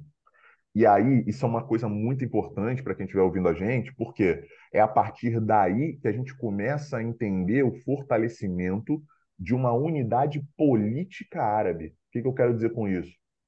Eu quero dizer que quando o Abdel Nasser nacionaliza o canal de Suez, o então presidente egípcio, o recado que ele está dando é o seguinte: olha, nações ocidentais, Estados Unidos, Inglaterra, França, vocês não vão passar mais pelo canal de Suez. Lembrando a vocês que estão nos ouvindo, o canal de Suez, todo canal em geografia é uma construção artificial, né? Que liga dois pontos Nesse caso, o canal de Suez liga uh, o mar Mediterrâneo ao famosíssimo Mar Vermelho, né? né? Eu sempre brinco em sala de aula da galera, pô, o Mar Vermelho, onde é que é o Mar Vermelho? É aquele no qual, é, teoricamente, Moisés colocou o cajado e abriu as águas né, do Mar Vermelho, permitindo, inclusive, que a população voltasse para sua terra prometida, nesse caso, os judeus, né? E, e, mais uma vez, cara, eu acho isso brilhante, assim. Gente, desculpa se eu tô falando muito, tô empolgado aqui o podcast de vocês. Não, tá ótimo. Não, vai eu lembro de eu lembro de coisas assim, que, por exemplo, é, Não, tem um filme até cultural. excelente sobre essa parte aí, que é O Príncipe do Egito. Pô, Recomendo. Falar, a animação cara, é, é sensacional. E muitos alunos não conhecem esse filme, que né, nossa, é ótimo. Época, dizer, independente é, cara, da, da religião qual você siga ou não. Mas a entrega na cidade, né? É, entrega a idade, esse é o problema. Mas, cara, Moisés, o Príncipe do Egito, é um filme excelente para você entender esse recorte, cara. Sabe? E, e, aí eu lembro que a gente estava aqui conversando sobre diásporas, sobre movimentos, né? Moisés, o Príncipe do Egito, vai contar a história de um cara que vivia no Egito, mas não sabia da sua origem original, né? Vamos dizer assim. E, cara, o cara, aí vamos, né, para a perspectiva é, bíblica e tal, recebe lá a mensagem de Deus, meu irmão, você tem que libertar esse povo. Esse povo é o povo judeu, cara. Agora você vê, né, Casale, como é que essas coisas elas, elas são complexas, né? Os judeus estavam sendo escravizados lá no Egito, e o Egito era uma civilização avançadíssima. E a galera é, é, a, galera não percebe que Egito é África. Sabe? A galera não consegue, a galera só concebe a África moderna em Wakanda. Eles não concebem o antigo Egito, os antigos impérios africanos e não concebem a disputa entre povos, né? E não estamos falando aqui de uma escravidão simplesmente com, com base né, na, na moderna ideia de raça. Não estamos falando aqui da ideia de, da moderna ideia de raça que teve bases biológicas do século XIX, não. Não estamos falando sobre outra perspectiva de escravidão, né? Mas, enfim, só para a galera ter dimensão. Por que, que eu citei isso? Porque o canal de Suez faz a ligação entre o Mar Mediterrâneo e o Mar Vermelho, sendo uma das rotas mais importantes em termos comerciais do planeta Terra. O canal de Suez é uma das rotas mais importantes do comércio mundial, sobretudo por conta de estar dentro de uma zona produtora de petróleo. E aí você vai perceber que a produção petrolífera, que é o coração econômico do Oriente Médio, eu diria, de grande parte da economia global, ela precisa do canal de Suez. Se não fosse o canal de Suez, geograficamente você teria que dar a volta na África para poder chegar ao outro lado no Oriente Médio. O canal de Suez faz essa ligação. E aí você vai perceber que a nacionalização do canal de Suez ela foi, ao mesmo tempo, uma unidade da política árabe, ou seja, os árabes se unindo numa causa única e usando o seu poder de domínio sobre aquele território contra a comunidade ocidental e a comunidade judaica, teoricamente, e, ao mesmo tempo, uma questão é, estratégica, estratégica economicamente, estratégica comercialmente. O Abdel Nasser arrumou um problemaço, porque ele fez isso no auge da Segunda Guerra Mundial. Pô. Nacionalização do Canal de Suez fez isso em 1956. A parada durou um ano. Mas por que, que durou só um ano? Durou só um ano porque talvez esse tenha sido um dos únicos ou poucos momentos, Casale me corrija se eu estiver errado aqui, em que União Soviética e Estados Unidos concordaram sobre alguma coisa na Guerra Fria. Qual? O canal de Suez tem que ser desnacionalizado. Então o Abdel Nasser recebeu o alô dos dois lados, né? Meu irmão, olha só, beleza, a gente entende aí que tem uma causa importante, está lutando pela. Mas se você não desnacionalizar, eu vou ter que gastar mais dinheiro do que eu gasto para exportar meu petróleo. E aí não tá bom. Eu vou ter, eu vou ter que gastar isso. mais dinheiro do que eu gasto para eu poder chegar no Oriente Médio. Os Estados Unidos vai falar isso. E não tá bom para mim. Porque eu não quero gastar mais, eu quero gastar menos, para lucrar mais. E aí, o que, que o Abdel Nasser faz? Obviamente, um ano depois, por pressões internacionais, no auge da Guerra Fria, ouvindo os dois, as duas superpotências, ele desnacionaliza o canal de Suez. Aí a galera fala assim: não, então beleza, o cara nacionalizou o canal de Suez, aí um ano depois ele desnacionalizou, saiu derrotado. Aí é que tá, não saiu. E esse é o ponto alto da nacionalização do canal de Suez. Porque por mais que você não tenha tido um embate é, direto em termos bélicos, o Egito saiu fortalecido. A figura do Abdel Nasser no mundo árabe saiu fortalecidíssima. Peraí, esse cara sozinho peitou Estados Unidos, União Soviética, Israel. Esse cara sozinho fez essa bagunça toda. O que, que a gente não pode fazer unido? É esse o pensamento. E por isso eu, eu citei a questão Quem da saiu... política. Quem saiu com uma imagem de enfraquecido aí seriam as potências europeias, né? Sim. Porque França e Inglaterra meio que tiveram que botar o rabinho entre as pernas e acatar as decisões de Estados Unidos e União Soviética.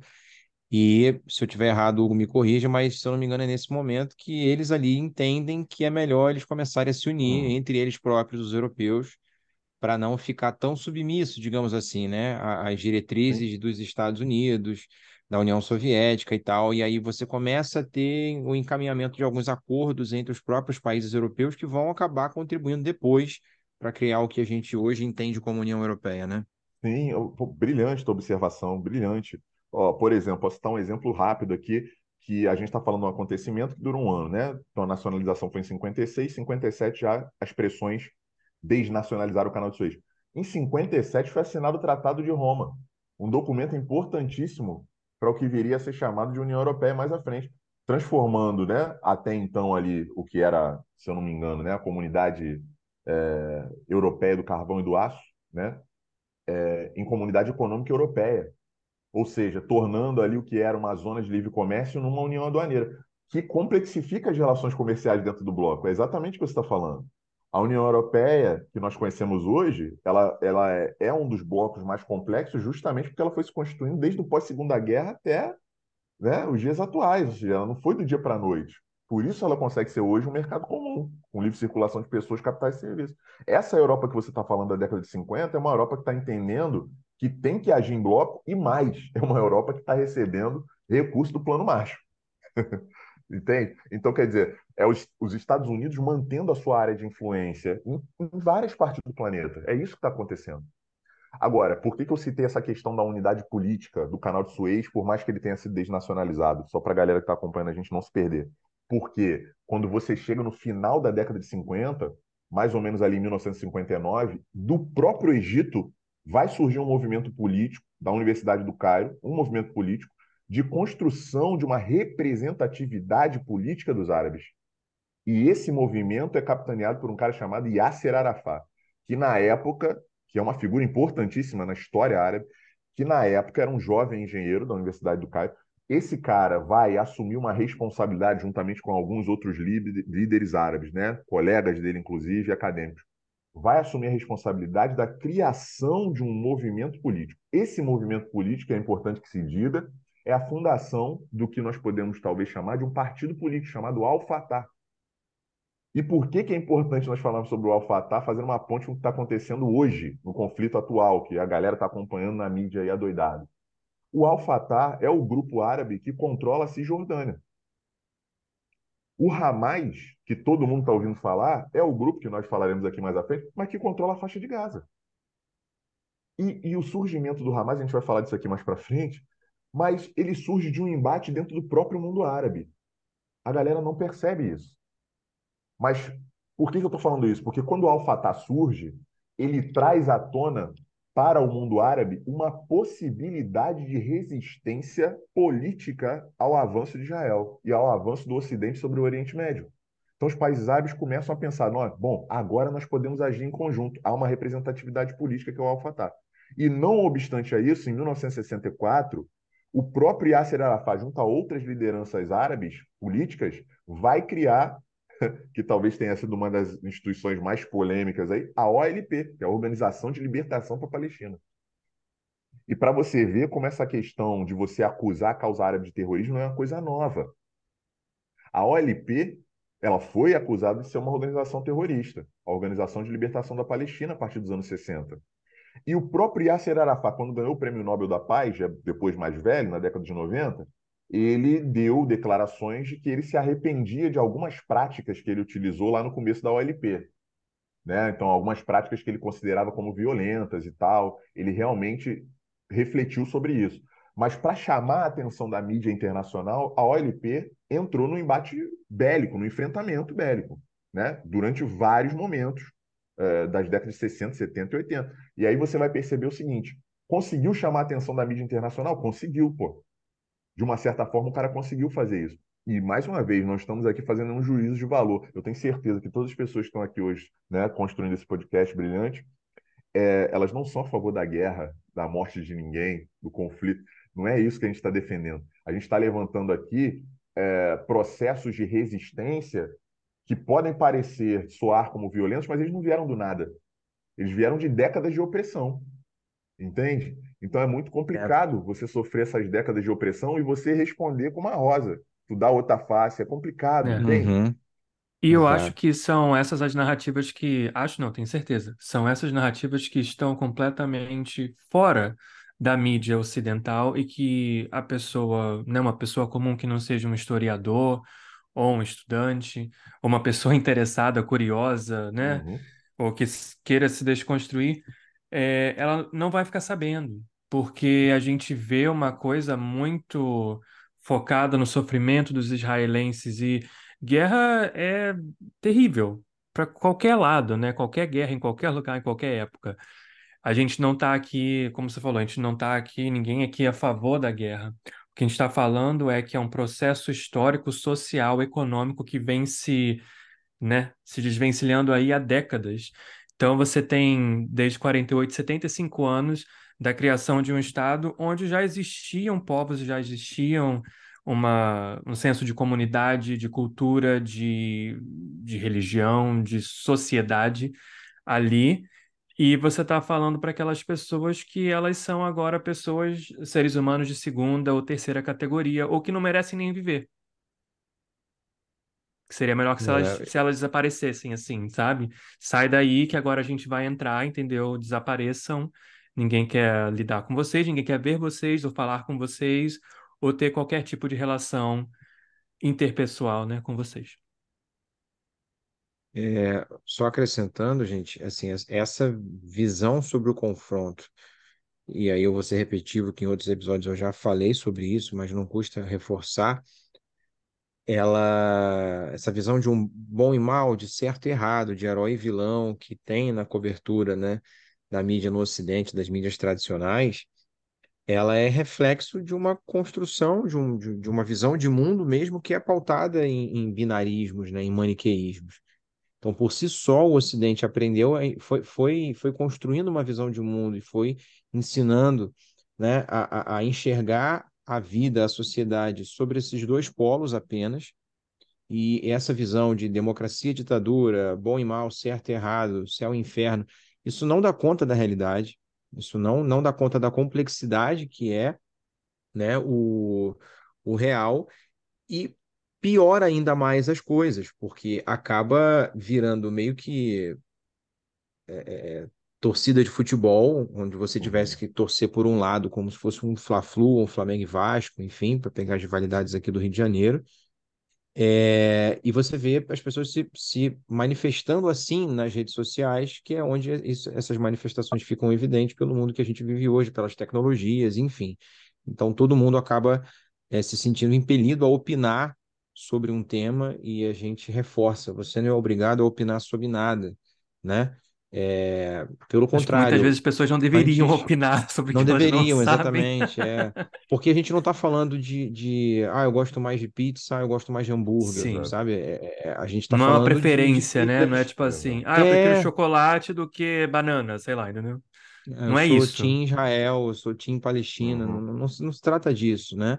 Mas pela visão maniqueísta, se você automaticamente critica um lado, ponto, você está justificando, Uhum. na visão de algumas pessoas, todas as outras ações do outro. No caso, se você critica as ações do Estado de Israel, automaticamente você vira um defensor do Hamas, e não, e não, e não, e não se trata disso, né? Fujam desses binarismos, desses, desses maniqueísmos, porque isso só torna a coisa mais pobre, mais rasa, mais simples, e um confronto que tem muito, muitas camadas, né? É bastante complexo. É, e a televisão usa isso, porque vende. Uhum. Então, vi com apelo moral, com a sensibilização, como o Fantástico fez e tal, isso vende, isso captura as pessoas, né? Sensibiliza. Só que você está gerando uma sensibilização, sensibilização somente em prol de um povo, de uma ideia, de um grupo, e nega as outras vidas que vêm sendo drasticamente afetadas também, né? E um outro ponto, Hugo, já, já volto com, com Uhum. você, uma última coisinha, é quando você falou de ah, não, não adianta você combater né, essa violência com flores, Uhum. a, a, a- o uso ou não da violência e tal. O Fanon fala disso, né? Quando Uhum. ele, quando ele aborda aquela ideia de que o colonizado, é, ele tenta de todas as maneiras ser visto em, em, em plenos direitos, né, com igualdade Uhum. perante os demais, e quando todas as tentativas pacíficas, dialogadas, se esgotam, Ele começa a usar a estratégia de violência que ele aprendeu com os próprios anos uhum. de domínio, de massacre do colonizador. Do colonizador, Sim. exatamente. Então, se você usa os- as vias formais, institucionais, e elas não surtem efeito em prol da sua causa, da defesa do seu povo, e aí, o que que você vai fazer? Uhum. Gente, há quantos anos que palestinos falam sobre isso na ONU, ano após ano, quando tem, né, Assembleia Geral lá e Uhum. tudo, e nada é feito, nada é feito. Entendeu? Eu acho que acho que não tem nenhum ah, uma vontade de sentar à mesa realmente e negociar qualquer coisa nesse momento. Eu acho que a gente está se antecipando um pouquinho, mas Uhum. não tem. É, Existe alguma? Eu acho que não existe nenhuma. Eu não sinto que exista nenhuma, principalmente da parte dos Estados Unidos. É, o que nós estamos falando aqui é, é, é, sobretudo, uma questão que envolve muito, muito a disputa econômica na, na- na- na geopolítica. Por que que eu digo isso? Porque é, é, olhar hoje, né, para o Estado de Israel, para o apoio que os Estados Unidos dão ao Estado de Israel, é olhar, sobretudo, para o delineamento que os Estados Unidos quer para a sua economia, para a sua política internacional. Entende? É, os caras precisam de um território influente no Oriente Médio. Eles precisam disso. E eu costumo falar isso em sala de aula. É muito importante que os alunos, né, as pessoas que estejam nos ouvindo, que elas tenham a dimensão do seguinte: nós não vivemos mais um mundo de Guerra Fria, mas nós vivemos um mundo de Guerra Fria. Quer dizer, o que eu quero dizer é o seguinte: a nossa perspectiva hoje, geopolítica, ela é muito clara quando a gente percebe que hum, os Estados Unidos já viu que ele não é mais o único dominante do planeta. Então ele disputa a influência com múltiplos países agora. Então tu tem de um lado os Estados Unidos, agora tu tem uma China completamente diferente do que ela era, né? Tem uma Rússia completamente diferente do que era a União Soviética. Então quer dizer, você tem outras você tem hoje o- o- o- um exemplo clássico disso no nosso famoso BRICS Plus. Meu irmão, fazendo aí transações econômicas sem usar o dólar. A, a Exatamente. mudou. A, a sensação que eu tenho muitas vezes, e aí é uma opinião, claro, particular minha, é de que os Estados Unidos está correndo atrás de um prejuízo que ele não conseguiu suturar lá atrás. Então, quer dizer, ele está ali meio que se envolvendo no conflito na Palestina, mas ele está vendo que aquilo ali, a geopolítica não é mais aquela simplesmente. Não é aquela do vou invadir, vou bombardear, vou matar e dominou. Não é mais assim que funciona, entende? É uma geopolítica completamente diferente. Então, eu acho que os delineamentos que a gente está acompanhando hoje vão muito nesse sentido. É, na nossa construção histórica aqui, e a gente estava falando disso agora há pouco, né? A gente falou aqui sobre a representatividade política, a gente falou sobre o Al-Fatah, a gente falou sobre a OLP, e é importante a gente perceber que a segunda metade do século XX, e principalmente ali a década de 60, ela traz um conflito importantíssimo para essa região da Palestina, que é a Guerra dos Seis Dias. A Guerra dos Seis Dias, e aí, mais uma vez, vou fazer uma ponte para a galera que está ouvindo a gente e fala assim: esses caras estão perdidos, não estamos, não. Olha só, a Guerra dos Seis Dias, que vai ser uma guerra que vai estourar em 1967, né, ela vai ter um embate direto entre árabes e israelenses, e aí você vai ver que esse conflito extravasa a região da Palestina, porque é um conflito em de um lado você vai ver Israel, do outro você vai ver o Egito, você vai ver a Síria e você vai ver a participação da Jordânia. A Guerra dos Seis Dias, onde existem até algumas notícias aí do, do- desse submundo geopolítico, o príncipe jordaniano vendeu informações do ataque árabe para os judeus e tal, e Israel conseguiu se antecipar ao ataque surpresa, enfim. O que se sabe é que a Guerra dos Seis Dias foi vencida por Israel, possivelmente com a atuação do Mossad, seu serviço secreto, que é um dos mais brilhantes do planeta, sem dúvida nenhuma. Mas é, a, a vitória na Guerra dos Seis Dias fez com que Israel anexasse mais territórios árabes ainda no Oriente Médio. Então, para exemplificar a coisa ficar mais clara, quando Israel vence a Guerra dos Seis Dias, e a Síria era um dos países árabes que estavam participando, Israel toma as colinas de Golã da Síria. Para quem não sabe, as colinas de Golã têm duas vantagens primordiais. A primeira, se são colinas, são relevos mais elevados. Então você vê o teu inimigo de longe. É uma vantagem militar absurda, teu posicionamento de tropas na colina de Golã. Uma outra vantagem estratégica, que é importantíssima para essa região da Palestina, é que nas colinas de Golã fica a nascente do Rio Jordão. Israel tomou esse território em 1967. E agora, mais importante, Israel não devolveu esse território. Então você consegue entender por que, que o Bashar al-Assad, que é o atual presidente da Síria, não é muito amigo de Israel. Por que, que a Síria odeia Israel, cara? Porque o território está lá até hoje, não devolveu. Ó, na mesma Guerra dos Seis Dias, é, a participação do Egito. Israel vai tomar a península do Sinai do Egito. Vai anexar a península do Sinai. A península do Sinai, para quem não sabe, é o local onde fica o canal de Suez. Pô. Uma das rotas comerciais mais importantes do planeta, que nós já falamos aqui. Uma construção da virada do século XIX e século XX, com influência europeia, né? inglesa, francesa. Mais uma vez, na Guerra dos Seis Dias, Israel vai anexar, dessa vez da Jordânia, Jerusalém Oriental. Para quem não sabe e está nos ouvindo aqui, Jerusalém é simplesmente a cidade primordial para as três maiores religiões monoteístas do planeta: cristianismo, judaísmo e islamismo. Na cidade de Jerusalém, você tem a conexão, a confluência das três religiões.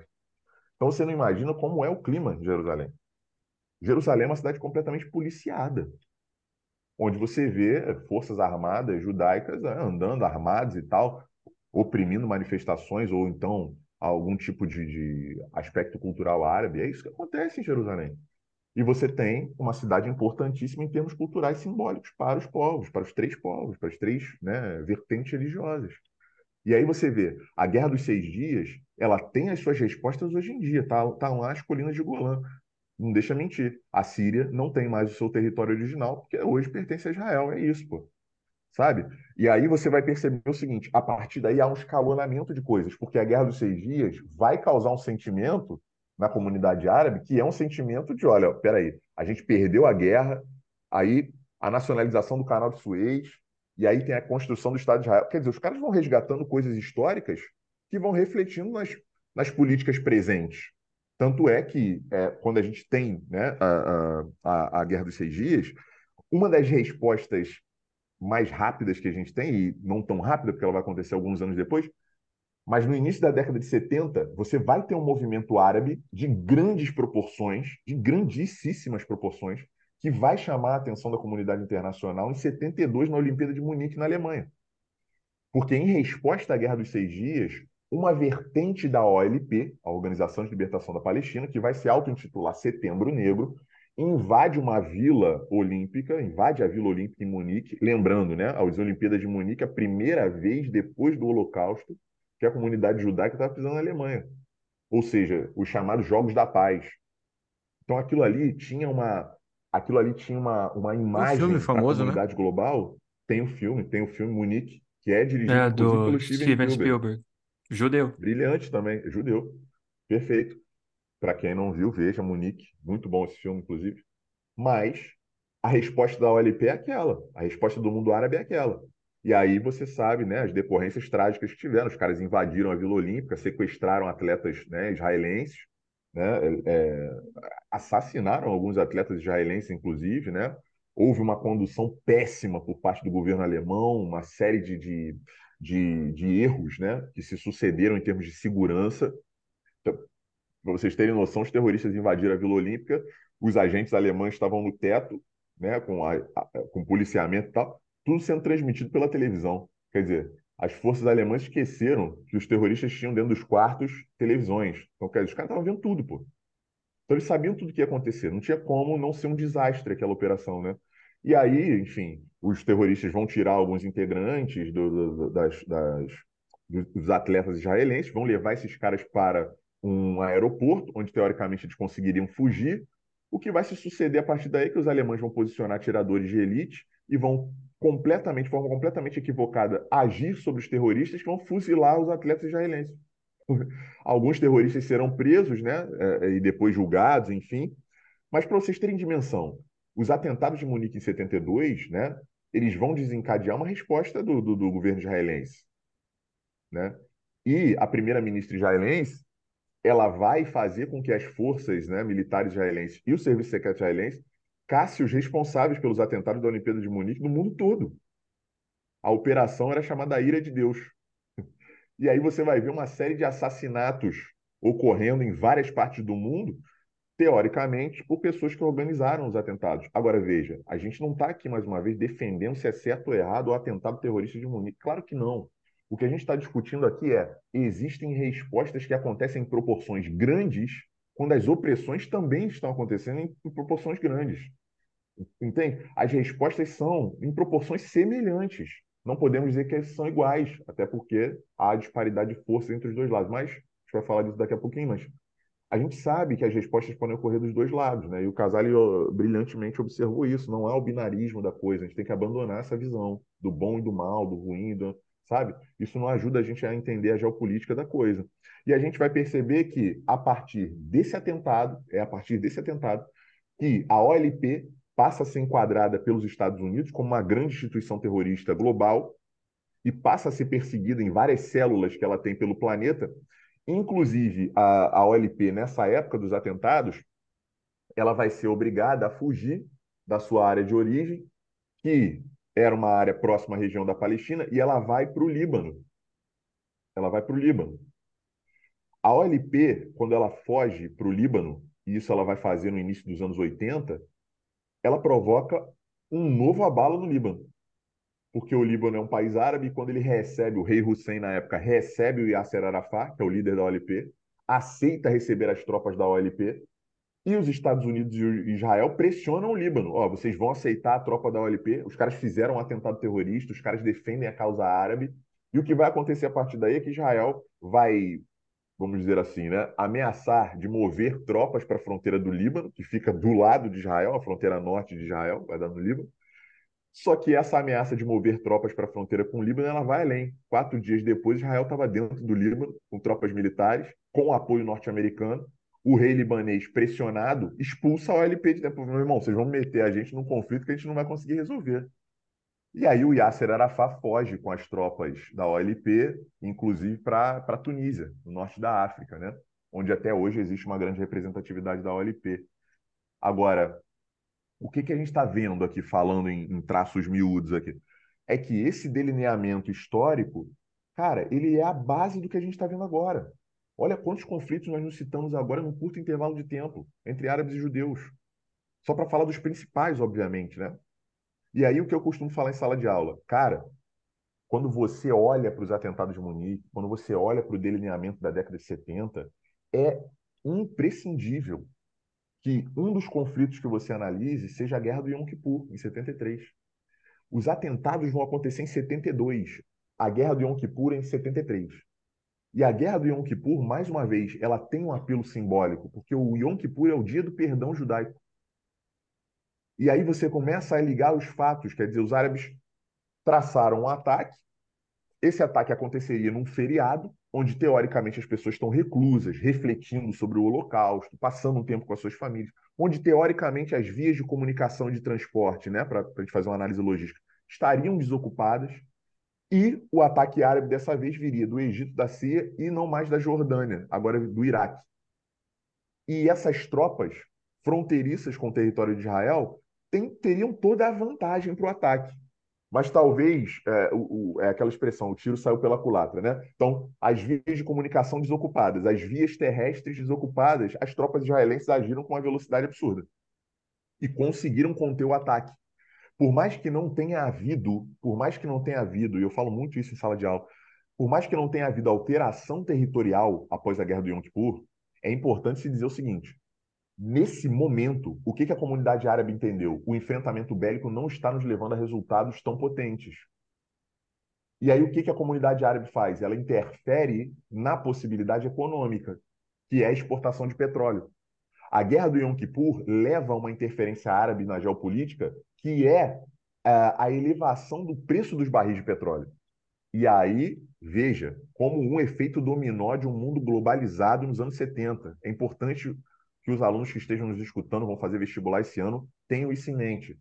Quando a guerra do Yom Kippur acontece, a OPEP, a Organização dos Países Exportadores de Petróleo, em sua maioria árabes, propositalmente reduz a produção de petróleo quando né, a oferta cai, o preço dispara. Essa crise é a primeira crise do petróleo. Simplesmente a primeira crise do petróleo, para a galera que está ouvindo a gente, é uma crise que vai criar um, um efeito dominó da seguinte escala.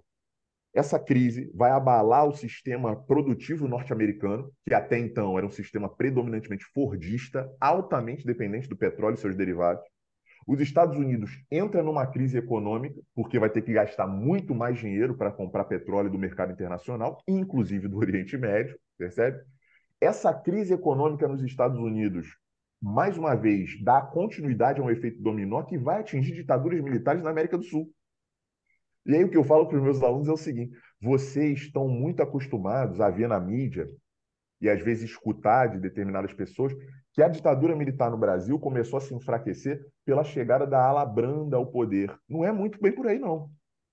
Eu não estou dizendo que não possa ter havido uma ala branda dentro do militarismo brasileiro, mas o que eu estou dizendo é o seguinte: a ditadura militar não tinha como justificar a opressão, o sequestro, o assassinato, quando a economia ia mal. Porque a crise do petróleo vai bater no bolso da classe média. Eu comprava meu automóvel, mas não compro mais. Eu comia tanto e não como mais. Eu viajava, não viajo mais. Quando incomoda a classe média, já viu, né? Mas o que, as pessoas não percebem? Na geografia a gente faz, né? A divisão de 68 a 73, o milagre econômico, 74 a 79, a marcha forçada, e década de 80, né? É, a década perdida. O milagre econômico não consegue continuar porque falta fôlego, que é o dinheiro que os Estados Unidos não mandava mais, porque ele estava vivendo a crise do petróleo. E a crise do petróleo começou lá no Oriente Médio. Então, quer dizer, uma crise que aconteceu lá do outro lado do oceano afetou a economia brasileira. Né? Uhum. E isso cai direto em vestibular, cara. cai direto. Né? Cai em prova de história direto, Casale tá aí, sabe disso. Cara, cai direto. A grande questão é, a primeira crise do petróleo, ela é uma crise que mexe com o sistema capitalista como um todo. Não é à toa Global. que você vai uhum. ver o declínio do Fordismo a partir daí e a ascensão de um modelo toyotista de produção flexível, que vem do Oriente, vem do Japão. Quer dizer, a geopolítica estava se, se modificando a partir daí. É isso que estava acontecendo no planeta.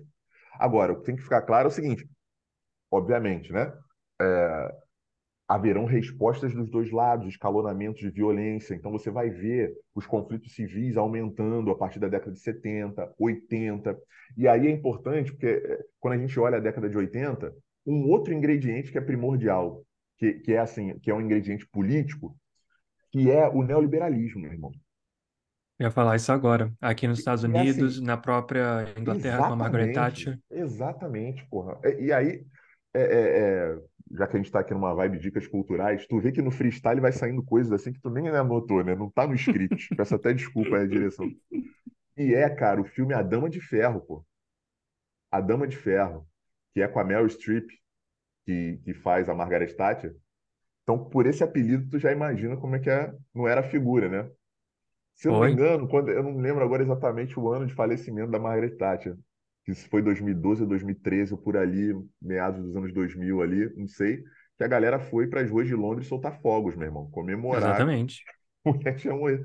Então, tipo assim... Exatamente. The Witch is Dead, né? A galera cantava é, A bruxa está morta. Exatamente, Exatamente. isso, cara. E, e, tipo assim, é, é uma parada. E por que, que eu citei o neoliberalismo aqui? Porque a geopolítica neoliberal ela passa a considerar potências como os Estados Unidos o suprassumo da globalização. E quem é esses Estados Unidos? É os Estados Unidos que está lá apoiando o Estado de Israel, massacrando uhum. a população árabe. E aí você vai ver o Ronald Reagan fazendo o mesmo movimento. Exato. Né? Sendo o neoliberalismo uma política que começa a se espalhar pelo mundo todo uma política que é opressora para quem? Para as populações mais pobres. Dentre elas a população árabe, pô, no Oriente Médio. E aí você Aliás, vai ver uma série de. Uma pergunta, cara. Surgiu uma dúvida aqui realmente agora. Se a gente está falando dos anos, anos 70, virada para os anos 80, e você falou do Fatah, é nos anos 80. Não sei se você ia falar sobre isso daqui a pouco ou não. Uhum. Se não, desculpa. Se sim, desculpa, mas é, na década de 70, a gente pode dizer que o Fatah era uma referência ali, né, para a população palestina como partido. Uhum. E é, o Hamas ele nasce depois, nos anos 80. Em 87. Em 87. Né? 87, Isso. beleza. O Fatah, ele era um partido, de alguma forma, é, associado à, à esquerda ou não, era um partido de direita, só que defendia a formação de um Estado árabe. Era um partido nacionalista, mas de direita e tal. É uma dúvida mesmo. É, eu não, eu não diria que o Fatah seria um, um partido de direita, mas nós poderíamos fazer uma análise no seguinte sentido. O, o Fatah, durante muito tempo no movimento árabe, ele foi visto como um partido muito brando. Ele foi visto como um partido que não se posicionou de uma forma tão incisiva quanto a comunidade árabe necessitava. Apesar de você ter pautas ligadas à comunidade árabe no sentido de melhoria de educação, condições de vida, é, melhoria na perspectiva empregatícia, etc. Apesar de você ter essas pautas mais sociais, durante bastante tempo, depois desses conflitos que a gente traçou aqui, o Fatah não foi visto como a força definitiva. Vocês não estão atuando de fato como a comunidade árabe palestina necessita. O Hamas vai surgir um pouco disso. O Hamas vai surgir um pouco disso. Porque o Hamas ele vai surgir num momento, ali na década de 80, 87 mais ou menos, em que você começa a ver que os, os, os ânimos da comunidade árabe eles já não estão tão tranquilos assim. Ou seja, eles queriam uma resposta, uma resposta rápida quanto à causa árabe, no sentido de enfrentamento. E o Hamas vai surgir num momento que ficou conhecido como a primeira intifada, ou a Guerra das Pedras, que vai passar para o mundo uma imagem muito clara, que é uma imagem que eu vejo muito hoje também nas notícias sobre o conflito atual, mas é uma imagem muito clara da disparidade de poder entre Israel e Palestina porque uma das fotos que eu costumo colocar na minha aula, inclusive, é uma foto de um menininho, que depois essa foto ganhou vários prêmios internacionais. Provavelmente vocês já viram essa foto, um menino é, em Gaza segurando uma pedra e tacando a pedra contra um tanque israelense. A foto é exatamente esse momento, o menino com a pedra na mão, tacando, né? Essa foto foi premiadíssima. E a partir desse momento, aquilo ali era a intifada, né? Então a revolta em árabe, né? Uh, aquilo ali era um momento em que o Hamas estava surgindo como uma possibilidade de avanço militar pela causa árabe. E não é aí, em 87, que o Hamas passa a administrar a faixa de Gaza. Ele só vai fazer isso em 2007. Mas é a partir daí que você passa a ter uma posição, e aí eu diria dentro do próprio movimento árabe, de, é, de embate político. Porque de um lado você vai ter o Fatah e do outro você vai ter o Hamas. E essas ideias né, elas vão passar a ser é, é, muito emblemáticas, porque como você falou, por que, que o Fatah muitas vezes ele é visto mais como um partido conservador? Porque ele não caminhou tanto para essas causas sociais como ele deveria, coisa que o Hamas vai fazer. O Hamas vai fazer isso. Então, por exemplo, a compra de remédios, o fortalecimento dos serviços de saúde, a garantia dos serviços de educação, quem vai começar a fazer isso é o Hamas.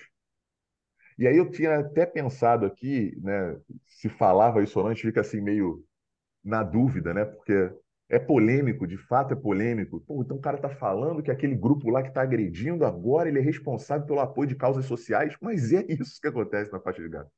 O Hamas é um grande apoiador de causas sociais na faixa de Gaza. Mas você nunca vai ouvir a mídia ocidental falando isso, jamais. Você não vai ver isso. É mais fácil, que é mais raso, você enquadrar como um, pura e simplesmente um grupo terrorista. É mais fácil você fazer isso. É, eu, eu, eu, fiz essa pergunta, Hugo, também pelo seguinte: é, para tentar, é, de certa forma, conter a influência que o Fatah tinha, apesar de ter enfraquecido depois, né? Ah, avançando ali nos anos 70, Israel é, financia o Hamas. Sim. E esse, esse é um ponto que, que muita gente esquece, né? Muita gente acha que a guerra, ou melhor, que a questão Israel-Palestina, é, ela começou com o Hamas. Tem gente que justifica, por exemplo, as ações de Israel por conta do terrorismo do Hamas. É como se não houvesse todo um histórico né, de expansão de colonialismo sionista de Israel anterior ao Hamas. A guerra não começa com o Hamas. Né?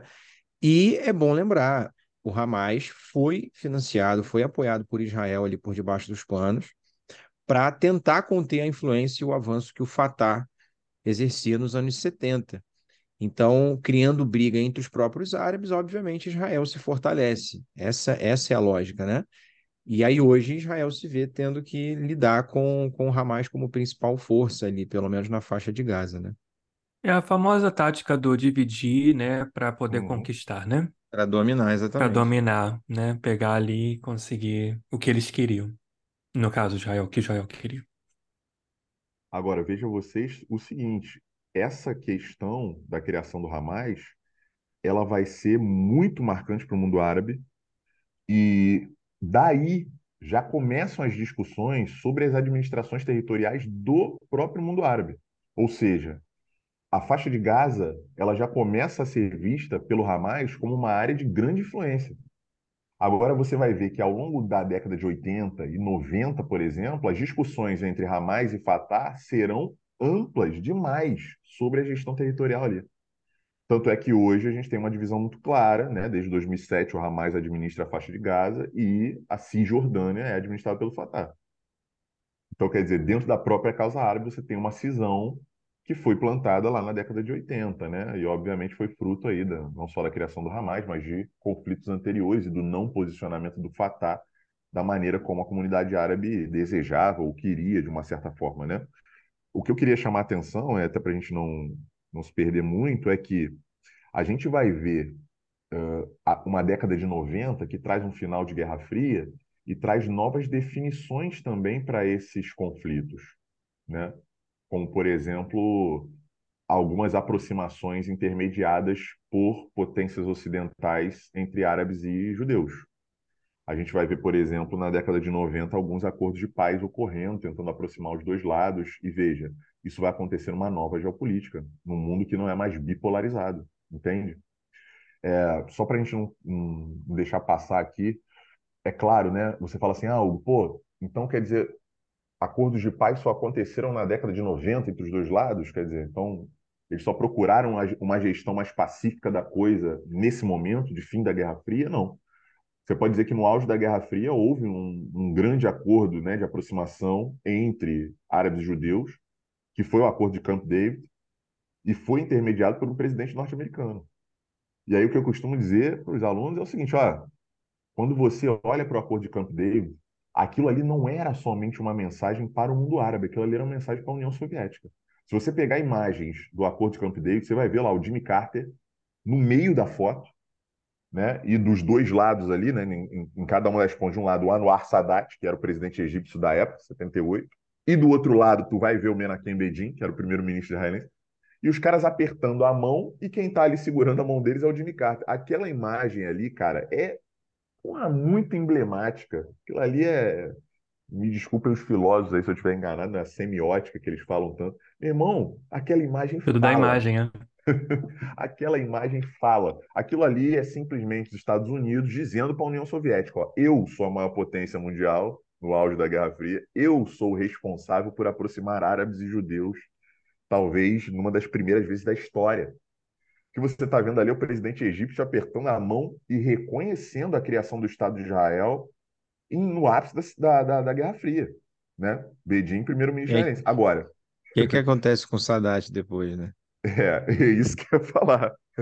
O Anwar Sadat né, retorna ao Egito um, um breve tempo depois, durante uma, uma apresentação militar, uma parada militar né, no Egito. O Anwar Sadat é surpreendido pela tropa de elite do exército egípcio que vira para o palanque e fuzila o Anwar Sadat. E tem imagens disso na internet, né? São imagens antigas. Tem vídeo disso. Tem vídeo uhum. disso e o Anwar Sadat, mas aquilo ali, cara, é o recado direto, né? Nós do mundo árabe não autorizamos você a ir até os Estados Unidos e apertar a mão do primeiro-ministro israelense. A gente não autorizou você a fazer isso. Você fez porque você quis e você vai pagar o preço disso. Ele pagou o preço. Então, quer dizer, é uma coisa que, por mais que essa geopolítica norte-americana, que é um tanto quanto fajuta, né? Os Estados Unidos ele gosta de aparecer como a polícia do mundo, ele gosta de aparecer como pacificador, quando ele é o que mais causa guerra. Ele é o que mais planta. Ele é um desestabilizador. Ele é o maior desestabilizador, cara. E, é, e, da geopolítica e, mundial. Foi mundial, é impressionante. Uhum. Cara, só, só para fazer um parêntese, né? Muitas vezes eu digo em sala de aula o seguinte: para mim, os alunos ficam muito impressionados, né, galera, assim, eles ficam muito impressionados com essa influência global que os Estados Unidos têm. E eu costumo dizer para eles: olha, isso não é algo recente. Isso não é algo recente. Se você olhar para o período em que os Estados Unidos se tornou independente e o período em que ele dominou a tecnologia da segunda revolução industrial, cara, a gente está falando de um intervalo de menos de 100 anos. Os caras eram colônia, se tornaram independentes, dominaram a perspectiva da segunda revolução e transformaram o colonizador em cliente. A Inglaterra passou a dever para os Estados Unidos, cara. E daí para frente, tu, tu vê o que, que os caras se transformaram. E é por isso que a gente fala sobre essas influências nesse momento aqui do podcast, fala sobre essas influências, né? Nesse caso específico é isso. Estados Unidos tentando aproximar árabes e, e judeus. Agora, você vai ver que essa aproximação, ela, ela, ela meio que foi dissipada, né? Então, quer dizer, 78, depois você tem a Guerra do Líbano, depois você tem uma série de conflitos dentro da Palestina, enfim, até que você chegue na década de 90, no final da Guerra Fria, e efetivamente os Estados Unidos, vendo, entre aspas, que venceu a Guerra Fria, ele tenta novamente causar uma aproximação entre árabes e judeus. E dessa vez eu também digo, é emblemático esse momento, porque o Bill Clinton refaz a foto do Jimmy Carter. Ele refaz a foto. Nesse caso, a gente vai ter né, o acordo de Oslo entre 93 e 95, que é um acordo que está acontecendo em território neutro, teoricamente, então os caras levam para a Europa, né, para fazer o palco europeu ser o palco da aproximação. Lembrando novamente que em 1993 já tinha sido assinado o Tratado de Maastricht, que configurava a União Europeia, então ele não está acontecendo na Europa à toa, né? nós temos ali a configuração da União Europeia. O Bill Clinton no meio, o Yasser Arafat de um lado, cara, e do outro lado você vê o Isaac Rabin, que é um representante judeu, que é o primeiro-ministro judeu. E aí, mais uma vez, o acordo é traçado, e aí é muito importante que se diga: o Egito tinha sido o primeiro país a reconhecer Israel em 78, com Anwar Sadat. O Yasser Arafat se propõe a reconhecer a criação do Estado judaico, mas não abandonando a luta árabe, não abandonando a causa da criação do Estado palestino. Isso é importante que se diga. Mas ele abre esse, esse precedente, e por parte do, do, de Israel, no Acordo de Oslo, a transformação da Organização de Libertação da Palestina em é, Associação Nacional Palestina, que é a ANP, que é o nome que ela tem hoje. E aí você deixa de ter a OLP, que vai passar, vai passar a se chamar ANP, você deixa de ter ela identificada como uma instituição terrorista. Olha a moeda de troca. Então, vocês estão abrindo, vocês árabes estão abrindo precedente aqui para o reconhecimento do Estado de Israel. Nós vamos deixar de chamar vocês de terroristas. É isso que acontece. E é, gente, vocês, estão, vocês, vocês que estão escutando a gente, antes de perguntar quem é o terrorista da história, pergunte-se quem define o que é terrorismo. Exatamente. Exatamente. Quem diz o que é terrorismo? Terrorismo é, é, um, é um conceito que é usado pelos Estados Unidos como convém. Então, assim, porque são eles que lançam essas bases. E isso é, é disseminado na mídia do mundo todo, quase. Então, é, é, quem define esses parâmetros do que é ou não ser terrorista, né? É, ele, ele, parte de determinados princípios. Quem define esses princípios? Aí a gente vai voltar nos Estados Unidos mais uma vez e a sua influência Sim. ideológica, cultural, midiática, enfim. Então, o conceito de terrorismo, ele na verdade, ele diz muito mais, a ideia, perdão, de terrorismo, né? O estigma, porque isso não é bem um conceito, acho que é um estigma. Ele diz muito mais sobre quem usa do que sobre o alvo. Não, e sem contar também, só um adendo, que quase todas as agências de notícias das quais a mídia ocidental compra vêm dos Estados Unidos. Inclusive a Reuters, por exemplo, ela vem daqui. AP, né? Associated Press. Essa questão é muitíssimo importante, porque a gente vinha falando aqui sobre construção de imagem pela mídia. Isso que o Casari falou é importantíssimo a gente tem acesso a um recorte informacional que é feito com uma lavagem cerebral, cara. Se você ficar assistindo a Globo o dia inteiro, a Globo News o dia inteiro, você vai fatalmente acreditar que os caras estão falando a mais pura verdade, meu irmão. E isso é, ao mesmo tempo que assustadoramente brilhante, né? Porque é um quarto poder absurdo, os caras dominam a mente de milhões de pessoas ao mesmo tempo, é deplorável.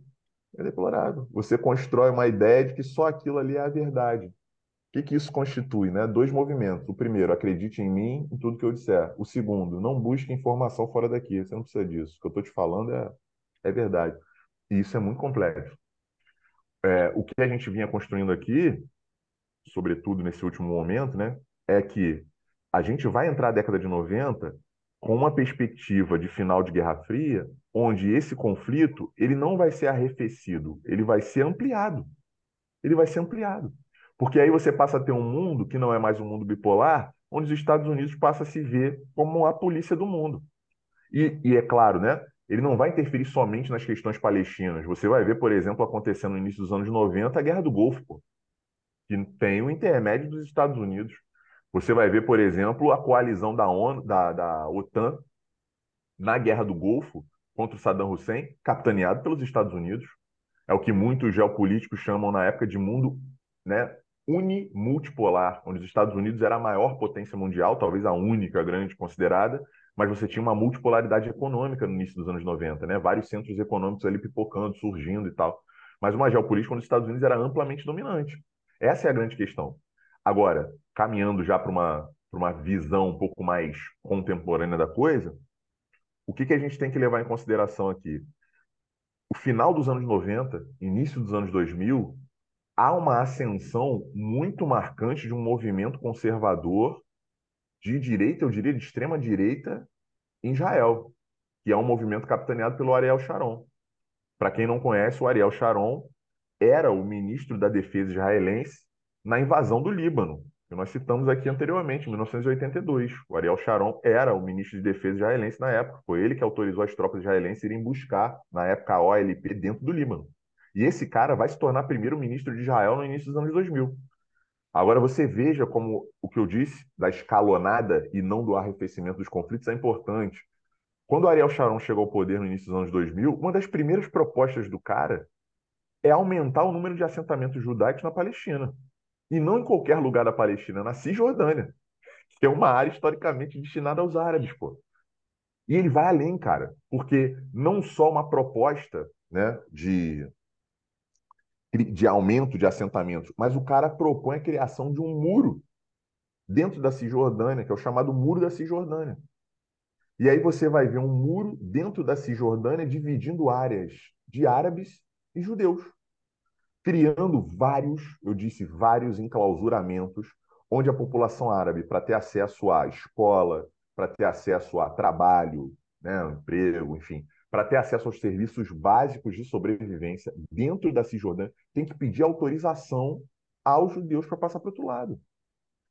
Então, existem né, tropas israelenses posicionadas em pontos específicos de transição no Muro da Cisjordânia, onde os árabes têm que mostrar o seu documento de trabalho, a sua identidade, para que eles sejam autorizados a ir trabalhar do outro lado e voltar no final do dia, ou acessar algum serviço básico de sobrevivência e retornar no final do dia. Agora, isso não é segregação? Isso não é segregação, sabe? É, é, é importante que as pessoas tenham essa visão crítica. Eu entendo que seja muito, é, é, é muito impactante a gente ter essa visão do, do antissemitismo em prol da comunidade judaica. Eu não tenho dúvida nenhuma que qualquer pessoa que tenha a dimensão do que foi o Holocausto e tenha um mínimo de discernimento, acha que aquilo ali foi uma barbárie, pô. Um genocídio dos mais brutais que existiu na história da humanidade. Sem dúvida nenhuma. Agora, essa mesma pessoa tem que ter discernimento de olhar para o que está acontecendo em Gaza, para o que está acontecendo no conflito, e perceber que está acontecendo um genocídio, cara. A gente está falando de um bombardeio numa área mínima, com um dos piores IDHs do mundo, onde as pessoas estão sendo proibidas de sair daquela região. Você não está dando a chance do cara fugir. E aí, isso acaba dissolvendo o próprio discurso de combate ao Hamas. Porque você entra naquele, naquele cenário: olha, o Hamas veio aqui, bombardeou, me causou um problema. Agora eu vou destruir tudo que tiver do outro lado. Como se tudo fosse o Hamas. Entende? E nem tudo é o Hamas. Nem tudo é, porque tem mulheres, tem crianças, idosos. São pessoas que não estão conseguindo sair da faixa de Gaza. Não estão conseguindo fugir dessa área que está sendo bombardeada. E aí vem a questão da disparidade de poder, que nós construímos aqui na nossa análise. Ao longo do século XX, né, passando por corrida armamentista, passando por final de guerra. Cara, o que você vai ver é uma série de investimentos militares dos Estados Unidos na casa dos milhões de dólares para Israel. Israel tem um sistema de defesa chamado Odomo, e aí eu lembrei logo do que o Casal tinha falado comigo há alguns dias atrás, antes da participação aqui, de, da tranquilidade das pessoas né, Israel numa rave, no meio do conflito. Mas o quão tranquilo você tem que estar numa rave, né, o quão tranquilo você tem que estar, e qual, qual não deve ser o seu nível de segurança e confiança no sistema de defesa de Israel. É um sistema de bateria antiaérea que dispara mísseis, né, que contém os mísseis que vêm de Gaza, ou, ou, né, ou coisa do tipo. E, e, eu já vi vídeos assim, as pessoas em Israel pipocando explosões no céu, tu acha que são fogos, não são mísseis. E a galera vivendo tranquilamente, como se nenhum míssil desse vai atingir. A grande questão É, foi que agora, né, o Hamas adotou uma tática diferente, né? só para que quem está escutando a gente é, entenda essa nossa fala, né, da questão da rave, é, gente, a gente não está dizendo aqui que se fazer uma rave ali é certo ou errado, não se trata disso, não é uma questão Claro, moral, claro. mas sim é, é algo, a- a- é muito simbólico, né, como o Hugo comentou. É, você confiar no teu sistema de defesa, em primeiro lugar, né? Isso te garante uma segurança para fazer um evento como esse. E segundo, é, é, é- não é um evento qualquer, não é uma qualquer celebração. Ah, quer dizer então que o israelense ele não pode celebrar a vida, não pode festejar. Não, gente, é- não é isso, não, não se trata disso. E sim fazer um evento desse porte ali, confiando nesse sistema de segurança. E se você olha para o outro lado, né, para os palestinos, para a faixa de Gaza, não tem rave ali, gente, porque é, assim, metade da população está desempregada, tá? É, é, se você for ver as estatísticas, né, só para corroborar com o que o Hugo vem falando, mais de 80% da população de Gaza depende de, de ajuda humanitária. Israel limita acesso a recursos básicos, só garante acesso à energia elétrica durante oito horas por dia na faixa de Gaza e agora nem isso, porque eles estão cortando tudo, né? E tudo isso é, é filmado, tudo isso é transmitido. Você tem pessoas que visitam esses campos, porque é, não é só uma prisão a céu aberto, a céu aberto, é um campo de concentração. A ideia é matar aquelas pessoas, porque você não mata só jogando míssil. Quando você para de permitir acesso à água, né, é, é, à comida, qualquer tipo de ajuda externa, cerca completamente um povo e concentra ali milhões de pessoas num espaço pequeno, com uma densidade demográfica gigantesca, você está condenando aquelas pessoas à morte. E, em especial, como os números mostram, a maioria das mortes pelos ataques de Israel são de crianças e mulheres. Não só nesse, eu estou falando no, no geral, a quantidade de criança que morre é absurda e as imagens são, são muito doídas, são, são muito doídas. Ah, mas o Hamas também matou. É, não, são doídas dos dois lados, gente. Só que se você olhar os números, os números, se você observa os números, de 2008 para cá, né, com a escalada do conflito, eu estava até com o número aberto aqui, se eu não me engano, foram é, é, 3 mil e poucos é, é, mortos de 2008 para cá, de palestinos e de israelense, sei lá, acho que é um número 20 vezes maior, me- menor de, de, de mortes. Estou tentando procurar aqui a estatística que estava na, na, numa tabelinha, né, que eu, que eu encontrei até para poder falar. Mas a proporção é mais ou menos essa. A, a- enquanto a, a cada um, um israelense morto morrem 20 palestinos. É mais ou menos isso. Então, por isso que muita gente questiona a ideia de um conflito, né? Mas que conflito se tem um lado sendo massacrado? Se tem um lado que tem os seus direitos básicos restritos? A população de Israel, povo israelense, melhor dizendo, cidadão israelense, ele vive sob a lei civil de Israel. A população palestina que vive nesses territórios controlados por Israel vive sob lei marcial. São cidadãos de segunda classe, não têm os mesmos direitos que os israelenses, que um cidadão israelense. Tem que pedir é, é, é, é, direito para acessar determinados territórios, o seu direito de vir não é respeitado. Então, não tem, não tem problema algum, erro algum, medo algum da gente chamar isso de apartheid. E tá lá para todo mundo ver. A gente não está falando de uma acusação super nebulosa, por exemplo, como fazem contra a China do, do suposto genocídio uigur, porque falam que a China faz isso, isso e aquilo, mas ninguém prova nada, ninguém mostra nada, ninguém contra nada. Outra coisa é você falar de Gaza. Aquilo ali está visível, e, não há dúvidas. As, as, pessoas, as pessoas visitam aquilo ali, veem como é para um cara estar tá numa fila por um dia inteiro para tentar ter acesso a um direito básico, e Israel nega ou aceita um determinado direito para um número muito restrito né, de pessoas. Representatividade política não existe. Você não pode criar um partido de oposição que negue a existência do Estado de Israel. As liberdades básicas ali você não, não tem sendo garantidas.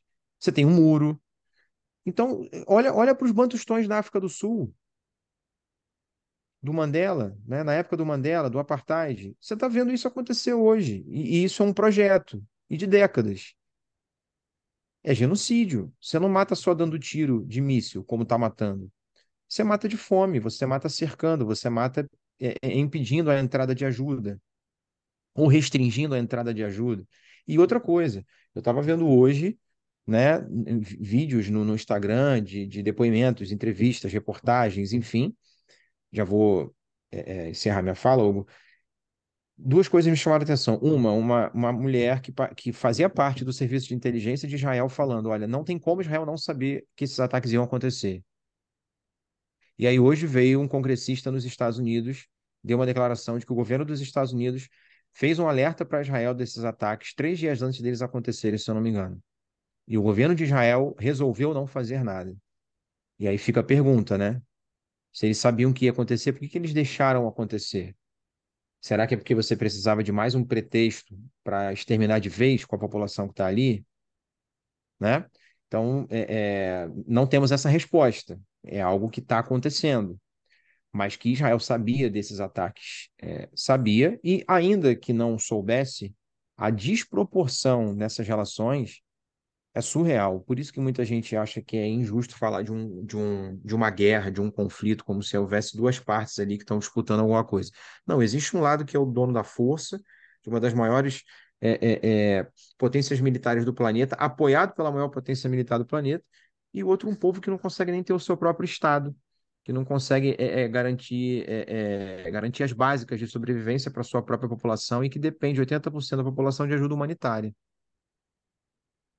É, é até interessante você falar isso, porque hoje, eu, hoje eu, isso me lembrou muito da notícia que eu li hoje, de uma atriz norte-americana, a Jamie Lee Curtis, famosa aí nos anos 90 e tal. Ela compartilhou uma foto lá na rede social dela de algumas crianças olhando para o céu com medo, lógico, de bombardeio e tal. E aí ela compartilhou achando que fossem crianças judias, é, esperando o bombardeio do Hamas mas eram crianças árabes esperando um bombardeio de Israel. E aí ela apagou a foto na sequência. Quer dizer, há logicamente ali um, uma escolha de lado, né? O, o, a, gente, a gente consegue ver claramente, assim, se você olhar né, com certo cuidado para a situação e, e perceber o que está acontecendo, cara, é, é nítido assim como a mídia ocidental constrói uma imagem uh, uh, pejorativa da luta árabe. Né? É muito, muito tranquilo você perceber isso quando você analisa com cuidado. E o que eu queria dizer, também complementando, é que o próprio Benjamin Netanyahu já não vive os seus melhores momentos de apoio político dentro de Israel. Ele faz parte de uma classe política de extrema direita, né, é, é, conservadora, mas que existem movimentos dentro da comunidade judaica que são críticos a ele. E essa resposta, né, ou, essa, ou essa postura de ah, saber que os ataques aconteceriam e mesmo assim agir com essa desproporcionalidade, obviamente está ligada a um, uma tentativa de resgate de apoio político, que ele já percebeu que ele está perdendo. E aí a gente começa a entender como ele, essa resposta está sendo dada para uma extrema-direita de Israel, uma extrema-direita global e tal, mas, cara, já tem uma galera que não está se agradando com isso, mesmo dentro da própria comunidade judaica. E eu queria reforçar aqui o que você falou anteriormente, né? Porque a, a, a galera vai ouvir e falar, pô, esses caras estão aí, pô, defendendo sem saber e tal, pô, e contra Israel. Galera, essa essa cabeça assim do, do bem e mal, isso aí tem que ser abandonado, cara. A gente está falando de história, a gente está falando de geopolítica, sabe? A gente está falando aqui de uma coisa é, é, analítica, teórica, sabe? A gente não está falando da boca para fora, é, é, a gente estudou aqui para falar isso, entendeu? Então, eu fico muito tranquilo em poder participar do, do podcast, poder falar essas coisas, porque ao mesmo tempo que a gente pode falar essas coisas, pode deixar muito claro o nosso posicionamento. Então, uhum. é um posicionamento sério. Ninguém aqui é contra a comunidade judaica, ninguém aqui é pró causa terrorista, ninguém.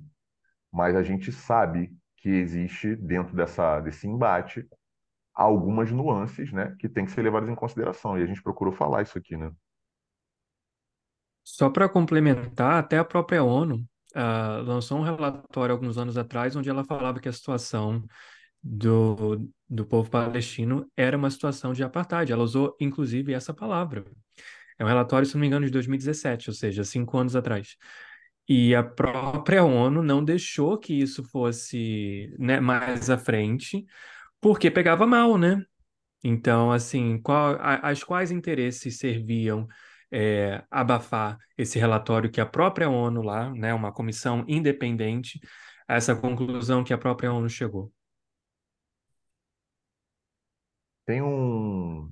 Ah, Já pode dar dica de filme? Ou tem uma parte especial Pode, também? Pode, pode, pode, pode. fica à vontade. Que foi até um que eu botei no, no, no resuminho que eu mandei para vocês, que é Uma Garrafa no Mar de Gaza. Uma Garrafa no Mar de Gaza, que é um excelente filme para a galera ver e conta a história das perspectivas dos dois lados, né? Meninos árabes numa praia que acham uma garrafa com uma carta é, escrita por uma pessoa do outro lado da fronteira de Israel. Grande filme, muito bom. É, que é- tem dois livros, né? Eu comprei um, o outro estou em busca de comprar. Caminhos Divergentes, Judith, é, Judith Butler, Judith Butler, nome da, da autora, que é um excelente livro para você é, estudar sobre a causa árabe israelense. E ela, a Judith Butler, ela fez esse livro inspirada num outro grande teórico, que é um teórico árabe, que é o Eduardo Said. E ele também tem um livro muito legal, que é Cultura e Política. Então, para a galera que quer aí uma outra dimensão, vamos dizer assim, né, fora dessa mídia ocidentalizante, fica aí Caminhos Divergentes, da Judith Butler, e do Eduardo Said, Cultura e Política. Ele sendo árabe, inclusive, escrevendo sobre a questão, né, com, com toda a propriedade, um livro excelente aí para a galera sair um pouquinho desse foco mais ocidental da coisa, né? É, A Judith para Butler, eu não sabia desse livro dela, mas ela fala muito sobre gênero. Eu conhecia o isso, trabalho dela através disso, através disso, sim, sim, tem muitos, muitos trabalhos dela nesse, nesse de estudo de também. gênero, é. Esse livro, Caminhos Divergentes, ela vai fazer uma análise sobre a causa árabe-israelense, inspirada pelas ideias do Eduardo Said. Ela vai fazer uma leitura muito crítica em relação a isso também. Então, por isso que eu achei legal falar sobre isso aqui. O que eu queria, só para concluir aqui nosso pensamento, é, é dizer que, galera, fatalmente esse aí não vai ser o último conflito que a gente vai ver ocorrendo entre árabes e judeus, né? Infelizmente, infelizmente, é, não será, né? É, justamente porque, como vocês estão acompanhando, é muito complicado chegar a uma solução. Não é uma solução simples, não é algo que ser, possa ser acordado do dia para a noite. É algo que leva muitos e muitos séculos de história é, como explicação, né? É, é, e a gente vai percebendo que apesar de existirem lados que querem apaziguar os ânimos ali, esses lados eles não são, talvez, infelizmente, a maioria. Eles não são. Tem uma galera que lucra com esse conflito. É importante que a gente diga isso. Tem uma galera que lucra vendendo arma. Tem uma galera que lucra vendendo serviços básicos para a população que é atingida pelo conflito. Entende? Tem uma galera pô, que lucra bizarramente com a instabilidade política do Oriente Médio. Tem gente que ganha dinheiro com isso. E na estrutura capitalista atual, é importante que você tenha essa visão geopolítica, né? Você que está escutando a gente. Cara, a guerra não tem bom e mal, mas tem aquele que vai ganhar um dinheiro com a guerra. Esse lado sempre vai existir. então, assim, é, é complexo a gente falar do conflito em si, antropologicamente, historicamente, etnicamente, mas é certeiro a gente dizer que tem alguém lucrando economicamente com isso. É isso. Eu não É sei se eu falei para. muito. Não, não, é, não, não tinha como não falar muito num, num tema como esse, né? É só para corrigir o- o- os dados, né? Que eu achei agora aqui a tabelinha do custo humano ali do conflito Israel-Palestina de 2008 a 2020, o total de mortes. De 2008 a 2020, 5.590 pessoas palestinas mortas, Israel 251. Então Uau, a é um desproporção abismo muito grande. é, é, é Não que a gente esteja, Ah, né, quer, falando de morte, né? O que que é quer, pior, mas em questão de números, sim. claro, Uhum. exato, a gente está falando de números, porque a dor a gente não está falando que a dor de uma morte palestina é maior do que a de um israelense e vice-versa. Não se trata disso. Mas é muito evidente que o massacre ele é de um lado só. Ele não, não é, não é uma coisa que está sendo é, promovido, digamos assim, de forma igualitária pelas duas partes, né? Existe um poderio de um gigantesco e não do outro, ou do outro muito reduzido. É, hoje, talvez o grande apoiador do Hamas ali, né, também por interesse geopolítico, é, seria o Irã, mas que nem se compara com o que os Estados Unidos são para Israel. O Irã não é nada para a Palestina comparado ao que os Estados Unidos são para Israel. né? Então também tem, tem isso. E eu acho que vale aqui para a gente caminhar para o final. Eu estou tentando procurar exatamente a frase. é, eu acho que foi do Gustavo Petro, presidente da Colômbia. É, para a gente tentar um raciocínio aqui, né, final, caminhar para o final, ele fala, se eu não me engano, que para que a, a única maneira de as crianças israelenses dormirem em paz é as crianças palestinas dormirem em paz, né? Então, não existe um, um- um- a possibilidade de, de paz, porque eu, eu vejo, vejo muita gente postando em rede social, é, é, é, ah, vamos, vamos rezar pela, pela Palestina e tal, vamos torcer para que tudo dê certo. Eu, eu, eu gostaria de ter esse nível de, de confiança e fé que essas pessoas têm, mas eu, como historiador, eu não consigo, porque as coisas não vão se resolver assim, gente, com oração e com fé, entendeu? A gente está falando de política, eu não, eu não estou negando fé, eu, eu, eu- não, não se trata disso. Mas para falar de geopolítica, para falar de política, oração não resolve, gente. Então, assim, não, não é. E fora que você despolitiza a coisa. Parece que dois lados estão brigando, são, são, são pessoas, são, são lados completamente irracionais, bárbaros.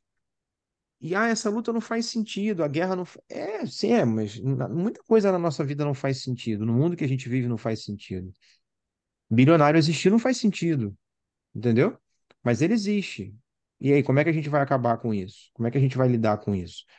Então, é, é, se posicionar assim é importante, porém, antes de tudo, escutar, ouvir, aprender, né? Antes de falar, é importante. Senão, você pode até estar querendo ajudar, mas no final das contas está atrapalhando.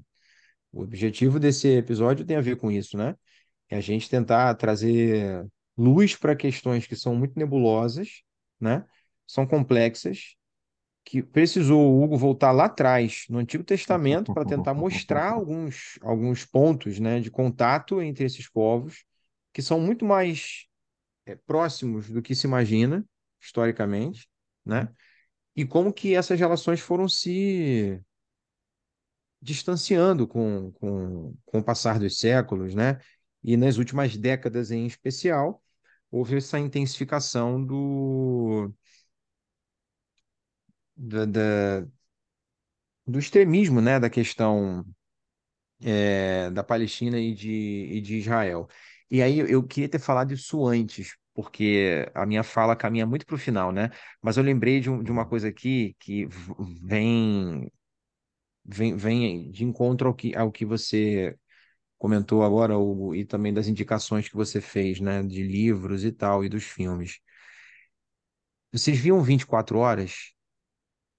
A Jack Não. Bauer? Isso, Eu sei né? qual é, Jack mas eu Bauer. não, não vi. Cara, 24 J- horas. Jack Bauer tem tudo a ver com isso, tá? Houve, primeira coisa, um encontro do George W. Bush com cineastas nos Estados Unidos, com a galera de produção de cinema, falando: ó, gente, essa, essa é a hora da gente começar a produzir filme com a temática do combate ao terror. E não é à toa uma, uma propaganda islamofóbica cresce, e o cinema é usado para isso. O 24 Horas é isso, gente. Eu, eu achava a série 24 Horas foda, eu achava o Jack Bauer foda. Uhum, Ali, eu ali alienado, consumindo aquilo, e aí qual é a visão que você está jogando ali? Que, primeira coisa, árabe e muçulmano é tudo a mesma coisa, e segundo, é tudo terrorista, sim. né? E aí, você apontando o terrorismo, você justifica os ataques. Como tem gente que hoje quer justificar, por exemplo, o, o que Israel está fazendo por conta da, da agressão do Hamas e pelo fato do Hamas ser terrorista. Mas peraí, se o, o Hamas é terrorista, Israel não é terrorista? Por que, que ninguém define Israel como terrorista? Aí vem aquela questão que a gente colocou lá atrás. Quem define o que é terrorismo? Quem coloca esse, esse selo, né? São os Estados Unidos, é, é o Ocidente, são seus aliados, né? Inglaterra, principalmente, também, que são aqueles que disseminam as informações, que ditam os rumos, né? É, é, ou tentam ditar os rumos da geopolítica, apesar de hoje estar tá mais complexo, né? Como a gente conversou. Então, é, é, é, essa escalada do combate ao terror, né, essa palavra terrorismo se intensificando na mídia, as séries, os filmes, olha quantos filmes, gente, foram produzidos por Hollywood nas últimas duas décadas aí, falando de combate ao terrorismo, de guerra ao terror, e filme ganhando Oscar, inclusive. Isso, isso, é, isso é um projeto, isso não é, isso não é à toa, entende? E vai diretamente impactar na relação entre Israel e, e, e a Palestina, porque cada vez mais é, palestinos entendem, não vou saber quantificar, obviamente, mas muita gente acaba entendendo que a única via é a via da resistência armada, da violência, porque conversar com Israel você já viu que não adianta. Conversar com a ONU, o que, que a ONU contribuiu? Em que, que a ONU ajudou? Quem está por nós aqui? Aí a única força que você vê organizada para estar tá por nós, nesses nós, nesse nós eu falo os palestinos, é o Hamas. Eu tenho certeza que tem muito palestino que não gosta do Hamas, uhum. mas que se vê obrigado a, a, apoiar o Hamas de alguma forma, porque é o único grupo armado de resistência que tem. Em Gaza, pelo menos. Me corrija se eu estiver errado, Hugo. Mas é muito fácil a gente apontar o dedo e falar que é feio, né? Sim sentado vendo televisão no nosso ar-condicionado depois de chegar da praia e não tendo a mínima noção do que é viver o que, que essas pessoas estão vivendo.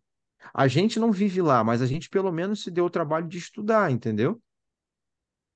E a gente sabe que na história a, a, as decisões são tomadas com base não no, naquilo que a gente gostaria que tivesse acontecendo, mas as decisões políticas ou geopolíticas são tomadas com base no que está posto, no que está dado, no que está acontecendo. E você vai tomar decisões políticas que vão afetar a vida de milhares de pessoas, mas você está dentro de um contexto tomando decisões. Por isso que é, por isso que é importante contextualizar, porque se você tira do contexto, perde o sentido. Não estou falando, não estou aqui contextualizando e justificando o ataque do Hamas e matando crianças. Não é isso. Isso não é, não é defensável em hipótese alguma, de nenhum dos lados, em nenhum canto do planeta. Mas eu só estou dizendo que se a gente não contextualizar as ações do que está acontecendo, a gente não vai entender, e se a gente não entender, a gente se distancia cada vez mais de resolver esse tipo de situação, ou de caminhar para algum tipo de diálogo. Porque enquanto você vilanizar um lado e botar o outro como apenas, ah, eu só estou me defendendo, acabou, você está distorcendo completamente a história. Não vai ter, não, não vai ter acordo, não vai ter mediação, não vai ter diálogo, enquanto um lado é vilanizado e o outro é colocado como aquele apenas que responde a ataques terroristas, como se fosse Israel apenas um, um, um ato de defesa. Né? Então, é, é, eu não, não, não tenho mais perguntas, Hugo, até porque a gente já está aqui tarde, tu já está falando há muito tempão.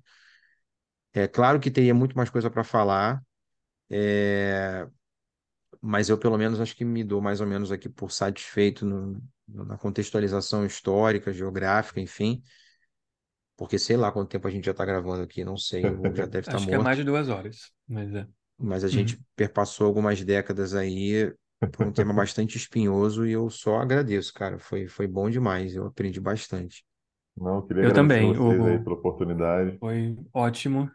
Posso só fazer um- umas ressalvas aqui finais? Que uma coisa, Claro. umas coisas que eu anotei, né? Educador é, é fogo, né? A gente está aqui com um caderninho fazendo anotação, pelo menos eu. Ah, é, uma coisa que eu falei, a Reuters, por exemplo, que é a agência de notícias, ela, ela é sediada em Londres, mas Uhum. Você sabe aí que é, né, a Inglaterra, o Reino Unido é aliado dos Estados Unidos, então você sabe qual de qual lado da história que eles vão hum. estar nesse sentido. Mas a Associated Press realmente é de fato estadunidense. Uh, uma outra coisa que eu queria falar é tem um filme uh, muito interessante que dramatiza bem o que acontece na Cisjordânia com os palestinos. Eu não sei o nome desse filme em português, eu não encontrei o título dele em português, mas em inglês é simplesmente Lemon Tree, que é a árvore do limão, né, o limoeiro, né? Que ela conta a história de uma viúva na Cisjordânia que tem lá umas plantações, né, de, de limoeiros e quando um israelense muda para ele é, se torna vizinho dela, né, ali na Cisjordânia, ele fala para ela, para ela basicamente queimar, acabar com aquele limoeiro, né? Era uma coisa assim pequena, porque ela poderia estar escondendo terroristas, olha essa palavra, né? Terroristas ali naquelas árvores, né? E assim, e ela fala que não, que é uma coisa que dá sentido à vida dela, né? Ela é uma mulher viúva nesse, nesse ponto da vida dela. E ela fala, eu não vou fazer isso. É o meu limoeiro, eu, é eu cuido disso daqui como se fosse, né, uma extensão minha, né, como se fosse um filho. E o caso é levado para a Corte Suprema. E daí, a quem quiser ver, mas eu acho um filme bem interessante. Mas como coisas tão pequenas, uh, relativamente insignificantes, se tornam, né? É, é, uma, é uma ação de. Quem, quem é o terrorista nessa história, né? É uma ação assim de terror psicológico, sabe? Que o que, que tem a ver um limoeiro com, né? Você ser ali, é, como é que se diz? É, usando aquele espaço para terrorismo, para coisas ruins e tipo assim uma coisa tão bizarra que você chega a falar assim, gente, peraí, calma, vamos voltar aí, rebobina essa fita aí para a gente ver o que está realmente de fato acontecendo e também a paranoia, né, dos israelenses em relação ao povo, que eles têm muito mais em comum do que não, uhum. sabe? É, é, é, incrível isso, mas eu acho que é isso. Uma outra, eu fiz uma rabisquei aqui, mas eu falei basicamente que a gente, a conclusão que a gente chegou, né? Dentro do imperialismo fica muito difícil viver no mundo com paz porque sempre tem os jogos de interesse, sempre tem dinheiro a ser feito, né? E é, essa coisa de por que a gente não pode se juntar, né? Tipo assim, ajudar um ao outro, trabalhar junto. Fica muito difícil nessa dinâmica capitalista, imperialista. E a maior potência imperialista que a gente tem atualmente se chama Estados Unidos, né? Então, quando tiver Estados Unidos nessa equação, eu acho difícil, quase que impossível que a gente consiga uma solução aí, sei lá, a criação de dois estados. Uhum. Uh, eu não sei, eu não sei. Fica, fica acho, todo ciclo de eleição presidencial aqui nos Estados Unidos eles falam não, mas a gente tem que ter a criação de dois estados, do, de Israel e do Estado palestino. Nunca acontece isso. Eu estou aqui nesse país há 21 anos. Nunca aconteceu. Mas, enfim. Acho que daí seria uma parte 2, né? A gente poderia falar pela parte 2 sobre esse assunto. Gente, queria agradecer vocês aí de coração. Espero que possa ter contribuído aí de alguma forma e que a galera que tem acesso a esse material depois possa usar esse material vastamente aí para estudar e que possa contribuir para o caminho de muita gente. Não só dos nossos vestibulandos, obviamente, mas da galera que se interessa por geopolítica, por história, por esse material muito legal que vocês estão construindo aí, com unhas e dentes, tá? E parabenizar vocês mais uma vez pela iniciativa. Vocês ganharam mais um fã aí, mais um, um, um assíduo acompanhador aí da página de vocês, do trabalho de vocês, tá? E mais um propagador também, que agora vamos compartilhar o que vocês postarem aí, adoidado. Valeu, Casale, obrigado, meu querido, mais uma vez pela oportunidade. Eric, prazerzaço te conhecer, tá? Parabéns aí pelo teu trabalho. Pô, vocês são. Ouvir vocês falando é, é aula atrás de aula aí. Valeu, obrigado, gente. Valeu mesmo pela oportunidade. Obrigadão, Hugo. Obrigado você pela presença e por todo o conhecimento que você deixou aqui para gente, tanto para mim quanto para o meu primo, mas também para todo mundo que vai ouvir esse episódio. Tenho certeza que vai agregar muito, muito mesmo. Obrigado. É, a gente que agradece, foi, foi um prazer, né, te ouvir durante essas nossas duas horas, duas horas e pouco aqui de, de conversa, porque foi uma conversa também, né? Apesar de, de você estar tá, tá falando como principal expositor ali, porque é de fato um assunto que você já domina. Eu, a gente vinha conversando isso antes do episódio começar, é um tema super espinhoso, difícil pra uhum. caramba. Nós, professores de história, é, pelo menos já tem alguns anos que saiu do, do programa de história, né? Então, essa aula a gente não trabalha mais, a geografia trabalha, e isso fez com que eu também, falando por mim, né, me afastasse um pouco mais do, da, da temática de maneira mais aprofundada. E voltei, obviamente, a estudar não só para esse episódio, mas também por essa escalada do, dessas questões ali na Palestina nos últimos anos. E ainda assim eu saio desse episódio, tenho a completa certeza de que o que eu sei ainda é muito pouco, né? Perto do que do que traz de complexidade esse, esse conflito. Esse episódio foi uma tentativa de contribuir um pouquinho com, com informação mesmo, né, sobre, sobre a questão histórica e geopolítica envolvendo a questão árabe-israelense, Palestina, Israel. É, uma análise crítica ao mesmo tempo, não isenta, como a gente falou no, no começo e eu reforço no final, e que não se preocupou em nenhum momento em agradar um lado ou desagradar o outro, até porque a gente está falando desde o começo que a gente não está dividindo isso aqui em lados A ou B, certo ou errado, céu, inferno, herói ou vilão. Mais uma vez, essa visão só prejudica, né? E eu espero que todos que vocês tiver, que ficaram escutando aqui até o final tenham, tenham curtido. Obrigado, Hugo, mais uma vez. Obrigado, Eric, Primo, tamo junto. Obrigado a todos que ficaram até o final. Sigam as nossas redes sociais, arroba. O link lá da campanha no Apoia-se, se você quiser se tornar um doador, tá na bio do Instagram. Obrigado a todos os nossos doadores que nós temos aqui nesses últimos anos.